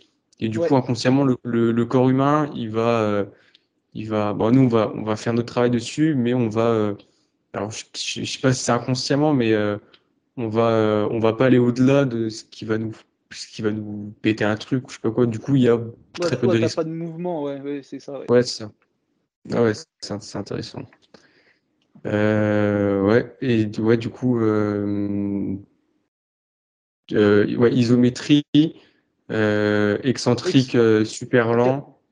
Excentrique quasi isométrique. En fait, en gros, là, il faut que tu aies une charge. Et en gros, le but, c'est de, de la retenir vraiment le, le, plus longtemps possible. Et en fait, c'est de l'isométrie sur tous les, toute l'amplitude. En fait, faut pas qu'il y ait faut pas qu'il y ait un mouvement rapide. Il faut que tu puisses tenir quand même relativement longtemps euh, la charge. Ok. Après, c'est excentrique. Euh, ouais, classique, en général, ça on connaît bien. Et après, excentrique en, en survitesse. Donc, par exemple, euh, tu, là, il faudrait que je mette un élastique et que l'élastique me tire fort vers, pour, ouvrir mon, pour ouvrir mon coude, pour que je fasse une extension et essayer de retenir, retenir la charge. Quoi. Tu peux le faire ou avec des tractions. Par exemple, tu fais des tractions, mais tu as un élastique qui te tracte vers le bas. Et tu, tu, au moment où tu te lâches et tu dois retenir juste la, la fin d'amplitude. Donc là, tu vas être en survitesse. L'élastique, il va, il va augmenter la vitesse de chute. Quoi. Et donc là, on est aussi axé du coup sur du tissu, euh, conjonctif. Quoi. Ouais. Après, on a vu, quand on n'a pas vraiment des ligaments de la cheville, après, il faut voir les, les trames de tissu conjonctif de manière générale. Hein. Donc, tu veux renforcer le tissu conjonctif au niveau, de cette partie-là. On va même pas parler d'un muscle ou quoi, de le tissu conjonctif ici. Bon, bah voilà, tu vas faire des exercices qui vont te mener vers l'extension de coude. Et là, tu vas renforcer tout, tout le tissu conjonctif que tu vas avoir au niveau de la face antérieure du bras. Ouais, et du coup, pour les tractions dont tu parlais, on peut faire des tractions supination et se laisser d'un coup. Ouais, voilà. Après, pour être en survitesse, il faut vraiment l'élastique, quoi. Pour, euh, ouais, ça, vraiment, ça, t'accélère, quoi. Mmh. Et j'imagine qu'il faut, faut, bien s'échauffer avant de faire ce genre de travail en survitesse, parce que ça met des, des contraintes quand même pas mal sur les articulations. Ouais. Alors en fait, le travail du tissu conjonctif, après, il y a des, quand même des paramètres euh, à connaître. C'est-à-dire que le fibroblaste, il est un peu, euh, il est un peu feignant. Donc ça veut dire qu'il faut quand même le stimuler un petit peu euh, pendant un certain temps pour qu'il commence à faire du collagène. Mais il est, pas, il est lent à, réagir, mais il est aussi un peu feignant. C'est-à-dire qu'en général, une fois que tu l'as sollicité pendant 10-15 minutes, ce que tu vas, en fait, il va avoir une période réfractaire pendant laquelle, en fait, si tu lui mets des contraintes, il va dire non, mais je m'adapterai pas plus. J'ai pris 10-15 minutes de contraintes, je vais faire mon travail. Et en général, tu as une période réfractaire qui dure euh, pendant une période à peu près de 6 heures. Donc, si dans les 6 heures, ça sert à rien de refaire un entraînement du tissu conjonctif, parce que tu n'auras pas plus d'adaptation, tu vas juste faire plus de. Tu vas juste plus euh, générer de, de euh, micro-lésions ou de fatigue pour euh, zéro adaptation. Qu'il faut savoir aussi qu'en général, quand tu as, ton tissu conjonctif qui est sollicité, en fait, tu vas avoir une synthèse de collagène, mais aussi une dégradation du collagène.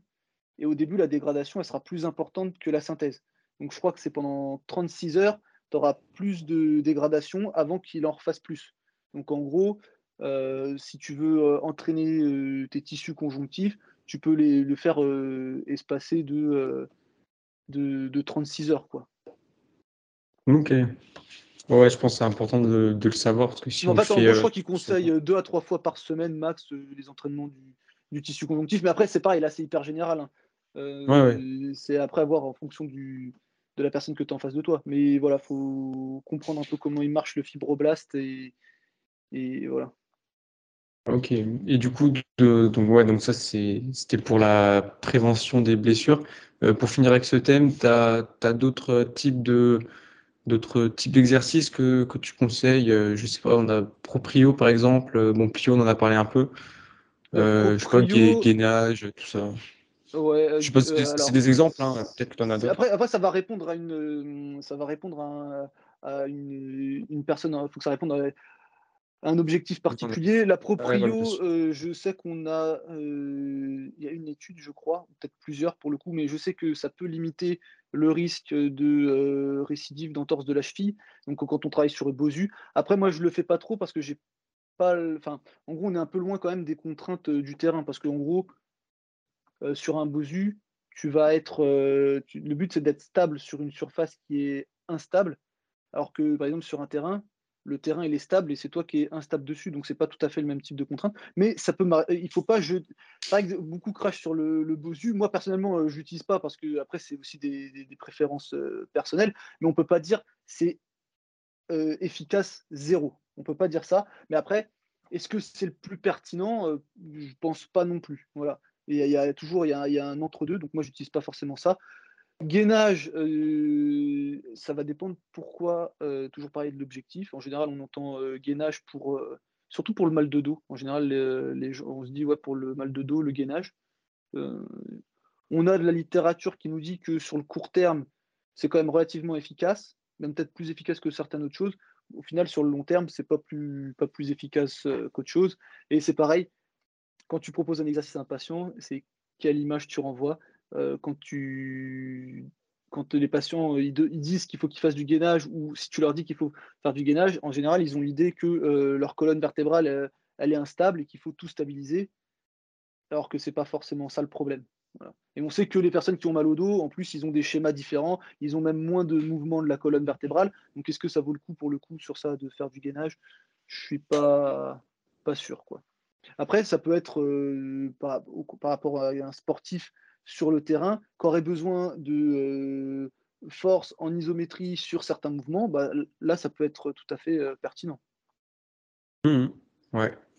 pour revenir aux surfaces instables et surfaces stables, est-ce que du coup ça serait plus intéressant par exemple de travailler en, en proprio du coup sur des surfaces stables et en, en, se, en se déséquilibrant un peu, mais toujours sur une surface stable, je sais pas, avec des élastiques ou euh, si c'est pour la cheville, par exemple, faire des, des, des, sauts, par exemple, à comment dire, à cloche-pied et d'un coup euh, venir se stabiliser et travailler en proprio comme ça. Selon toi, ce serait plus intéressant de faire ce genre d'exercice du coup?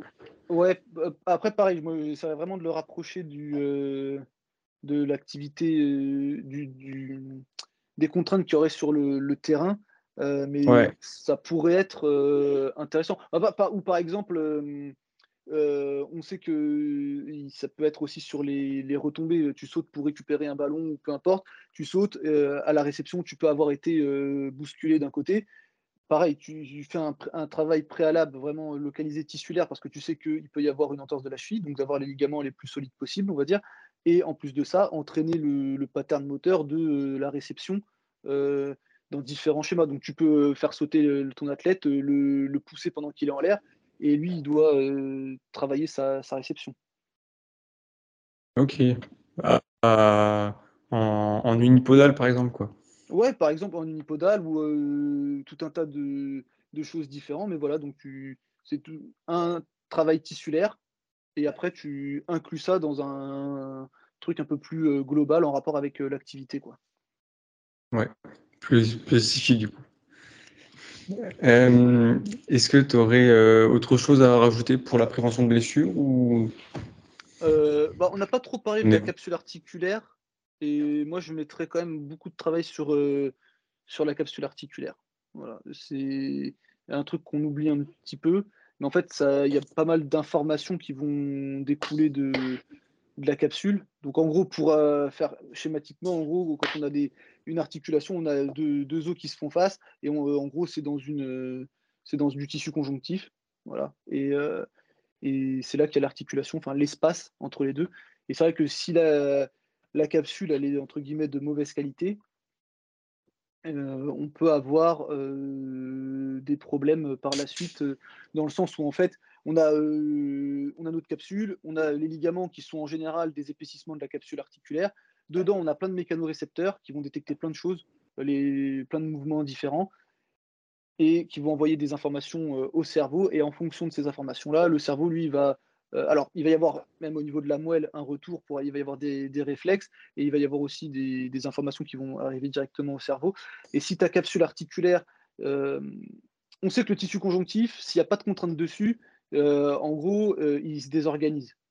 Donc ta capsule articulaire, si tu la mets pas en contrainte vraiment partout, tu peux avoir du tissu, ils appellent ça du tissu cicatriciel, et du coup il y aura peut-être moins de mécanorécepteurs, moins de choses comme ça, et les informations qui vont arriver à ton cerveau, du coup elles seront moins bonnes. Donc lui, les informations qu'il va renvoyer derrière, il va faire un peu avec ce qu'il a. Voilà. Faut vraiment voir le, cerveau, lui, il est, dans le crâne, il voit pas ce qui se passe dans les articulations. Le seul moyen qu'il a de voir ce qui se passe, en gros, entre guillemets, c'est les informations que l'articulation elle va envoyer au cerveau. Donc si les, informations elles sont mauvaises, bah, lui il va faire avec euh, ce qu'il a. Donc euh, mm. travailler vraiment euh, la capsule articulaire. voilà. et puis pareil, plus tu auras d'espace dans ta capsule, plus tu auras un meilleur recrutement des muscles qui seront autour et tout ça. Donc pensez à travailler la capsule, pensez à travailler les tissus conjonctifs, pensez à travailler les muscles. Tous les tissus. Quel type de travail du coup pour la, pour la capsule articulaire? Pour la capsule articulaire, sur les articulations euh, périphériques, donc euh, en dehors de la colonne vertébrale, on va mettre euh, l'épaule, le coude, la hanche, le genou par exemple. Ce qui mmh. stresse le plus la capsule, en général, c'est les mouvements de rotation. Donc, pareil, tu vas te mettre en rotation.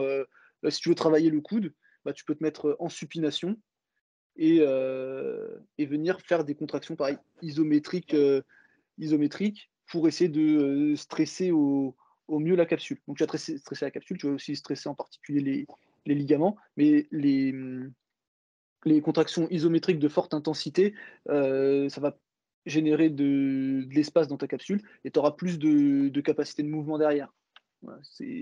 en gros, c'est les, c'est vraiment les, mouvements de rotation. Pour l'épaule, ça peut être de la rotation latérale et de la rotation médiale, toujours en fin d'amplitude, avec des contractions très importantes pour créer de l'espace. Pareil au niveau de la hanche et au niveau du genou, c'est pareil, c'est des rotations. Et en fait, tu regardes que pourquoi qu'aussi les, les, rotations, c'est quand même très important au niveau de ces articulations-là, parce qu'en fait, les muscles les plus proches de l'articulation, en général, c'est des muscles rotateurs. Voilà. Parce qu'en fait, en gros, ils, ont ils, bougent, mais aussi ils monitorent un petit peu euh, tout ce qui se passe ici. Donc, il faut que tu aies une bonne capsule et, euh, et euh, des bons muscles qui contrôlent justement tous les mouvements. et c'est vraiment les muscles qui sont les plus proches de l'épaule. Bah, pour l'épaule, on appelle ça la coiffe des rotateurs. plein de petits muscles qui s'insèrent sur la capsule justement et qui voilà donc c'est important d'avoir une bonne capsule et des bons muscles rotateurs pareil pour la hanche pareil pour le genou pareil pour le coude donc, on pourrait plutôt euh, s'orienter vers des mouvements de rotation en, isométrie, quoi, avec une contrainte euh, assez importante quand même. Ouais, assez importante. En général, il y a ce qu'on appelle les. La personne qui, a mis qui, en parle beaucoup, c'est le docteur André Spina. Et en fait, voilà, c'est lui, il, a créé dans son système ce qu'on appelle les Pales and Rails. En gros, c'est des contractions isométriques en fin d'amplitude sur les tissus qui sont en étirement. Donc, par exemple, tu es en supination, tu, vas forcer pour faire de la pronation en fin d'amplitude, et après, derrière, tu vas refaire de la supination où toi-même, tu essaieras d'aller le plus, loin possible. Et en gros, tu fais une contraction isométrique des tissus qui sont en étirement et ensuite des tissus euh, qui sont euh, en position de raccourcissement. Tu as travaillé des deux côtés, tu as plein de mécanismes physiologiques qui entrent en jeu, qui fait que tu auras euh, plus de capacité de mouvement d'ailleurs à ce moment-là. Ok, donc ça, indirectement, ça améliore la mobilité, si je dis pas de bêtises, la mobilité ah de. Ouais, c'est ça. Bah, exactement, ouais, ça va améliorer la, la mobilité. Donc en gros, alors la mobilité, on va mettre une définition parce que du coup, euh, tout le monde dit mobilité, on ne sait pas trop de quoi on parle. Mais moi, quand je parle mobilité, on va dire que c'est la combinaison en gros de la souplesse, contrôle moteur et force. Et ça, ça fait euh, la mobilité. Et la mobilité, c'est euh, différent de. Euh, enfin, c'est pas l'opposé de la raideur, parce qu'en général, on oppose raideur et mobilité. C'est deux choses qui. Tu peux être très mobile et très raide. Mmh voilà, c'est la, la, mobilité, c'est la, capacité de bouger. La raideur, c'est la capacité de tes tissus. le contraire de la raideur, ce serait la compliance. Donc, c'est, tu peux être mobile et compliant, tu peux être mobile et raide. Le mieux, c'est quand même d'être mobile et raide. En fait, on sait que pour la performance, être raide, c'est mieux mais c'est l'un et l'autre sont pas sont pas l'opposé. Et euh, raid, euh, raideur et souplesse, c'est c'est l'opposé ou pas? Alors moi, en fait, vu qu'on parle de ouais de tissu, moi je mettrais vraiment euh, raideur face à compliance. La souplesse, je la mettrais dans la mobilité où ça va plutôt être sur de, de l'amplitude. Euh, mais voilà, au niveau du tissu, raideur et compliance, c'est opposé mais c'est différent de la, mobilité. Et c'est vraiment retenir qu'on peut être mobile et raide.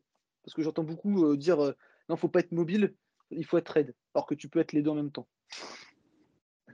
Mais ouais, mais on, euh, peut pas être raide et. Bah, bah, ça dépend des zones, mais on peut pas être raide et souple. Si Si, tu peux être. En fait, en gros, souple, ça va être la capacité de mouvement. Donc, enfin, ça va être les, les amplitudes que tu peux atteindre. Plus tu vas être souple, souple plus c'est la souplesse, c'est un prérequis à la mobilité. Parce que la mobilité, il tu souplesse, force et contrôle moteur. Donc ça veut dire qu'il faut que tu aies une grande amplitude. Et dans la fin d'amplitude, il faut que tu sois capable de générer de la force et d'avoir un certain contrôle. La raideur, en fait, c'est comment tes tissus ils vont, ils vont réagir à la contrainte. Est-ce qu'ils vont résister à la déformation? Et ils peuvent résister à la déformation et aller chercher loin Ou est-ce qu'ils vont complètement se laisser euh, euh, déformer par la, par la contrainte? Et, voilà. donc en gros, tu peux, c'est vraiment souple. Tu peux être souple avec de la raideur. Et tu peux être souple avec de la compliance. Là, par contre, souple, ça veut dire qu'en gros, si tu n'as pas forcément de la force et tout ça, et que tes tissus se laissent déformer, là, peut-être que tu augmentes ton risque de blessure quand même, parce que tu as peu de contrôle et tes tissus qui, voilà, qui, qui, se laissent complètement déformer, alors qu'avec la raideur, justement, tu vas avoir... Et en plus, pour la performance, c'est mieux, parce que plus tu vas emmagasiner d'énergie, plus tu vas au mieux tu la restitueras derrière. Mais voilà, peut mhm. être mobile et raide. Et c'est pas deux euh, mots euh, antagonistes. Ah ouais, bah, si, bien que tu le précises, parce que tu vois, même moi, j'avais tendance à opposer un peu raideur et souplesse.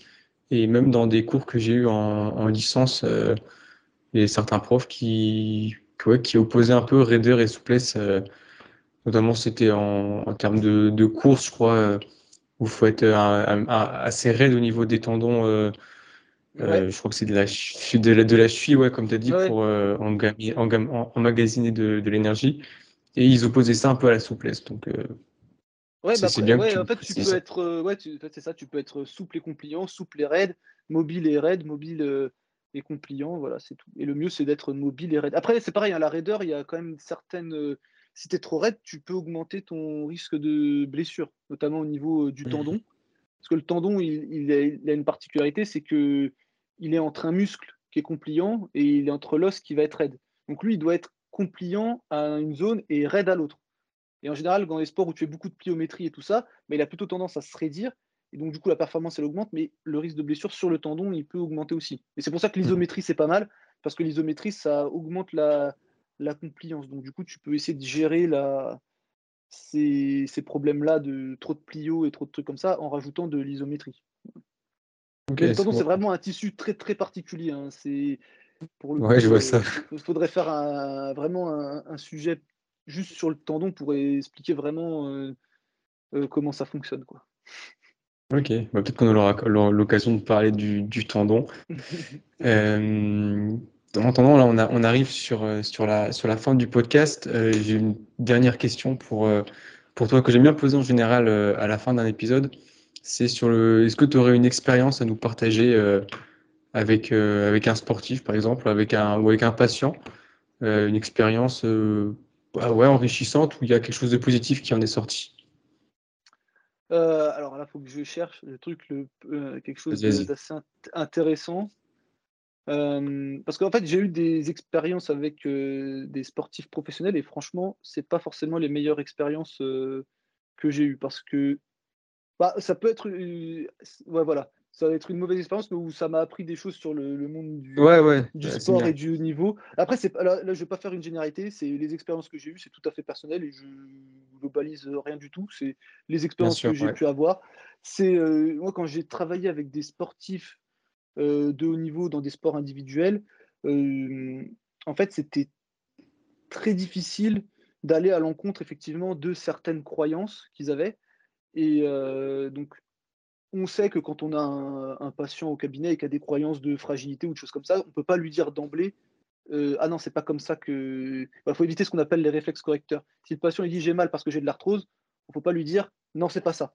on ne peut pas lui dire de manière frontale euh, qu'il a tort. Lui, c'est la représentation qu'il a, c'est sa réalité à lui, même si elle est, elle est, fausse, on va dire, euh, au niveau d'un point de vue scientifique, c'est la sienne. On ne peut pas aller contre ça. Et on imagine ça avec les, patients qu'on a tous les jours, mais en fait, dans le monde sportif, il y a aussi énormément euh, ces choses-là. Et c'est vrai que c'est quand même très ancré et c'est des fois très difficile. Parce qu'en en gros, eux, ils, connaissent euh, très bien leur corps et tout ça. Et quand tu essayes d'aller un petit peu euh, contre ce qu'ils ont l'habitude de faire dans leur bien, bah, en fait, c'est toujours, pour le coup, c'est vraiment des longues discussions, c'est toujours amené petit à petit.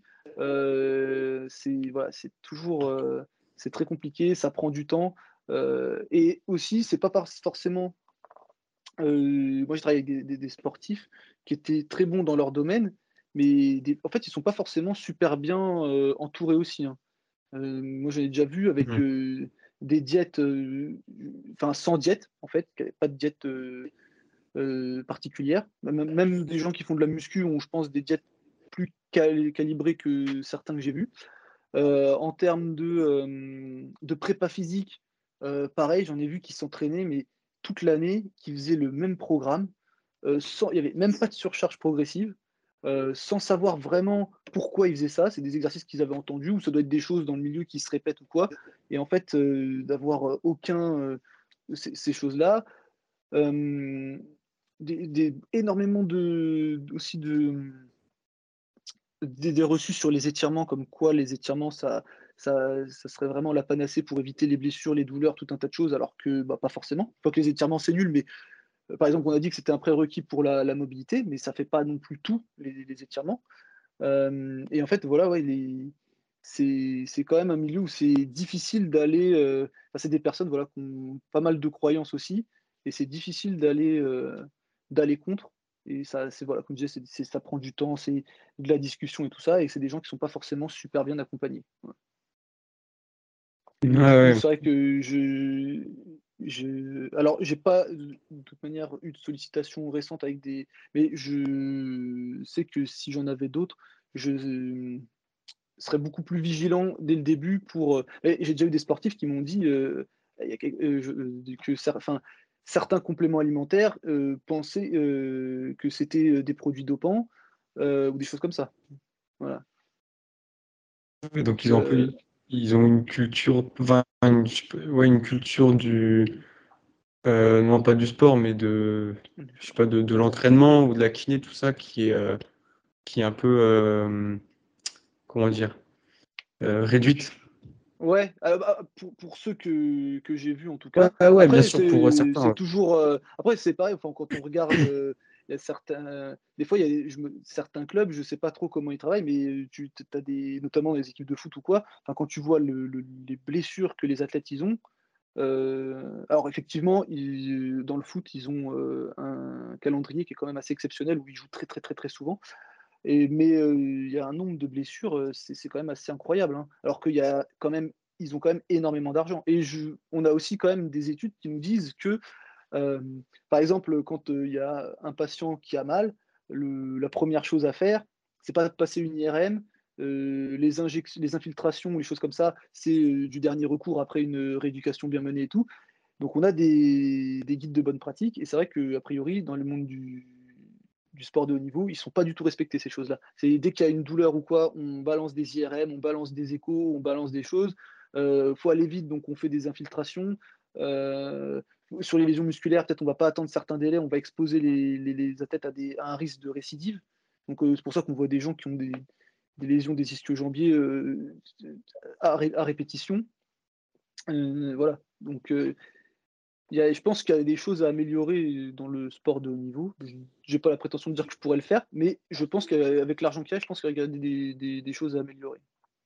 Ouais, mais pour euh, rebondir un peu sur le fait que tu as mentionné qu'il y ait beaucoup de blessures, euh, j'ai un, prof là cette semaine euh, à la fac là, en, en qui nous disait qu'il y avait un, prépa physique dans une équipe de foot qui disait qu'il ne faisait pas beaucoup de, de, développement, qui n'y avait pas un gros volume dans les entraînements, mm. euh, pour la simple et bonne raison qu'il avait, euh, qu'il voulait pas qu'il y ait une blessure ou un pépin avec les athlètes, parce que sinon, en gros, tu vois, il, perdait son job. Donc peut-être que du coup, euh, bon, après c'était juste un, cas spécifique, hein, je sais pas, mm. c'est pas une généralité, et peut-être que du coup, il y aurait euh, peut-être moins de renforcement ou moins de travail qui pourrait éventuellement euh, prévenir euh, certaines blessures. Bon, après, c'est un cas spécifique, mais. Effectivement. Après, c'est aussi pareil, comment elle est faite la, la prépa physique, parce que par exemple, euh, en général, la prépa physique, il y a, pour beaucoup de sports, bon, il y a certains mouvements. En fait, il y a beaucoup de mouvements qui sont tirés des mouvements de musculation. Donc, on peut voir des gens faire du squat, on peut voir des gens faire du soulevé de terre,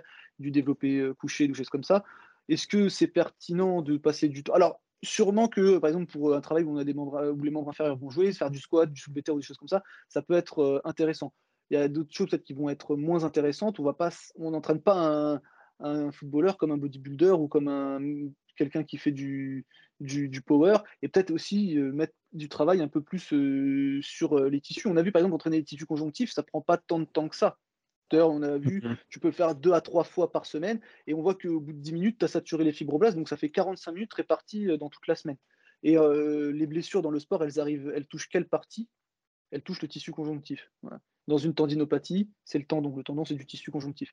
Dans une rupture de ligament, que ce soit à la cheville ou au genou, c'est le ligament, c'est du tissu conjonctif. Dans une lésion des ischio-jambiers, c'est une lésion, euh, c'est ce qu'on appelle une lésion myoaponébrotique, ça touche le tissu conjonctif. C'est rarement, c'est pas le muscle en fait qui se blesse, c'est le tissu conjonctif à chaque fois. Et il est jamais entraîné. Peut-être on peut faire euh, un lien mmh. entre les deux, par exemple. Donc, euh, est-ce que voilà. Et pareil, après, dans l'expérience avec les, sportifs, moi, il y a quelqu'un. Euh, j'ai pas son nom de toute manière, je l'aurais pas dit, mais c'est un, médecin alors je sais plus si c'est un médecin du sport ou un chir, en tout cas qui est très très très très connu pour travailler avec énormément de, sportifs de très très très haut niveau. Et moi j'avais un, athlète que je suivais qui, a été le voir et le mec en fait en une séance il a fait de consultation, il a fait quelques tests un peu bidons. Il a sorti que la douleur à l'épaule c'était dû à un conflit sous-acromial alors que c'est quand même une théorie qui est très très remise en question. Et il a infiltré la personne directement. Infiltré la tête dans la foulée. voilà. C'est donc c'est quand même pas une ça, ça pareil, ça, ça suit pas les recommandations de bonne pratique. Pourtant, c'est le mec qui s'occupe d'énormément de sportifs. Mmh. Donc, euh, je pense, en fait, le message, ce serait le, les sportifs de haut niveau, c'est pas forcément les mieux encadrés. Et moi, c'est ceux que j'ai eu, en tout cas, c'est pas les personnes avec qui j'ai eu plus de plaisir à travailler. Alors qu'en plus, il y en avait qui étaient vraiment très, très, très bons. Et, euh, et que, comme je te dis, ils avaient une prépa physique très bof, pas de diète, et au final, tu te dis, mais en fait, s'ils avaient eu peut-être ça de bien en plus, ils auraient pu encore plus exploser encore plus, quoi. Ouais, c'est clair. Ouais, c'est étonnant. Après, c'est ça, ça, dépend de, leur, bah, de leurs entraîneurs principalement et de leur staff, quoi. Donc, ouais, c'est étonnant. Écoute, on, arrive sur la fin de l'épisode. Est-ce que tu aurais un, dernier mot à, dire ou de, un dernier conseil? Un conseil euh, Quand vous avez mal, en dehors d'un contexte de trauma, euh, pensez pas que vous, avez une, lésion quelque part. Je pense que c'est vraiment le message euh, à retenir. Et de pas, si, je, si je, me, je me peux être complété, mais et de pas euh, donner directement, euh, enfin dire directement c'était le c'était le pathologie quoi. Exactement. Ne, posez pas un diagnostic tout seul. en fonction d'une vidéo que vous avez vue ou de quoi que ce soit. Et si ça, et pareil, une douleur, si on prend le mal de dos, une douleur, euh, dans 50% des cas, un, mal de dos, ça passe en, en 5 jours. Donc voilà, il y a énormément de douleurs aussi qui vont passer toutes seules. Mais si ça dure ou que ça fait très mal ou qu'il y a un contexte de trauma, allez consulter un professionnel de santé. Parfait. Eh ben, j'espère que ça va servir à, certains de, de, mes auditeurs. Eh ben, écoute, euh, bah, merci beaucoup pour, euh, pour tous tes conseils et pour euh, tes, toutes les, les, astuces et les, idées aussi que tu as pu débunker un peu. Je pense que ça, ça, fait pas de mal. Bah, merci à toi de m'avoir m'avoir invité. J'espère que bah, justement ce que j'ai dit, ça, plaira. Et euh, c'est vrai que pour certaines choses, c'était difficile de donner euh, des réponses euh, très précises vu que ça dépend du contexte. Mais j'espère que les gens ils arriveront quand même à, dégager certaines, certaines idées et, peut-être à changer d'avis sur certains sujets. Ouais, ouais je pense, je pense c'est utile. c'est vrai que des fois, c'est vraiment un contexte précis pour donner une réponse précise parce que mmh. c'est vachement, comme on l'a vu, ça dépend euh, bah, du contexte de la personne, euh, du sport aussi peut-être. Enfin, c'est multifactoriel quoi. Donc. Exactement. Voilà. Bah écoute, merci encore et bah, je te souhaite une bonne fin de journée. Bah merci à toi aussi. Salut à tous. Salut. J'espère que cet épisode vous a plu. Si c'est le cas, je vous invite à vous abonner, partager l'épisode et laisser une évaluation au podcast. N'hésitez pas à me faire des retours en commentaire pour faire évoluer le podcast. Vous pouvez retrouver le podcast ainsi que l'invité euh, sur les réseaux avec les informations en description. Merci pour votre écoute et je vous dis à bientôt pour un nouvel épisode.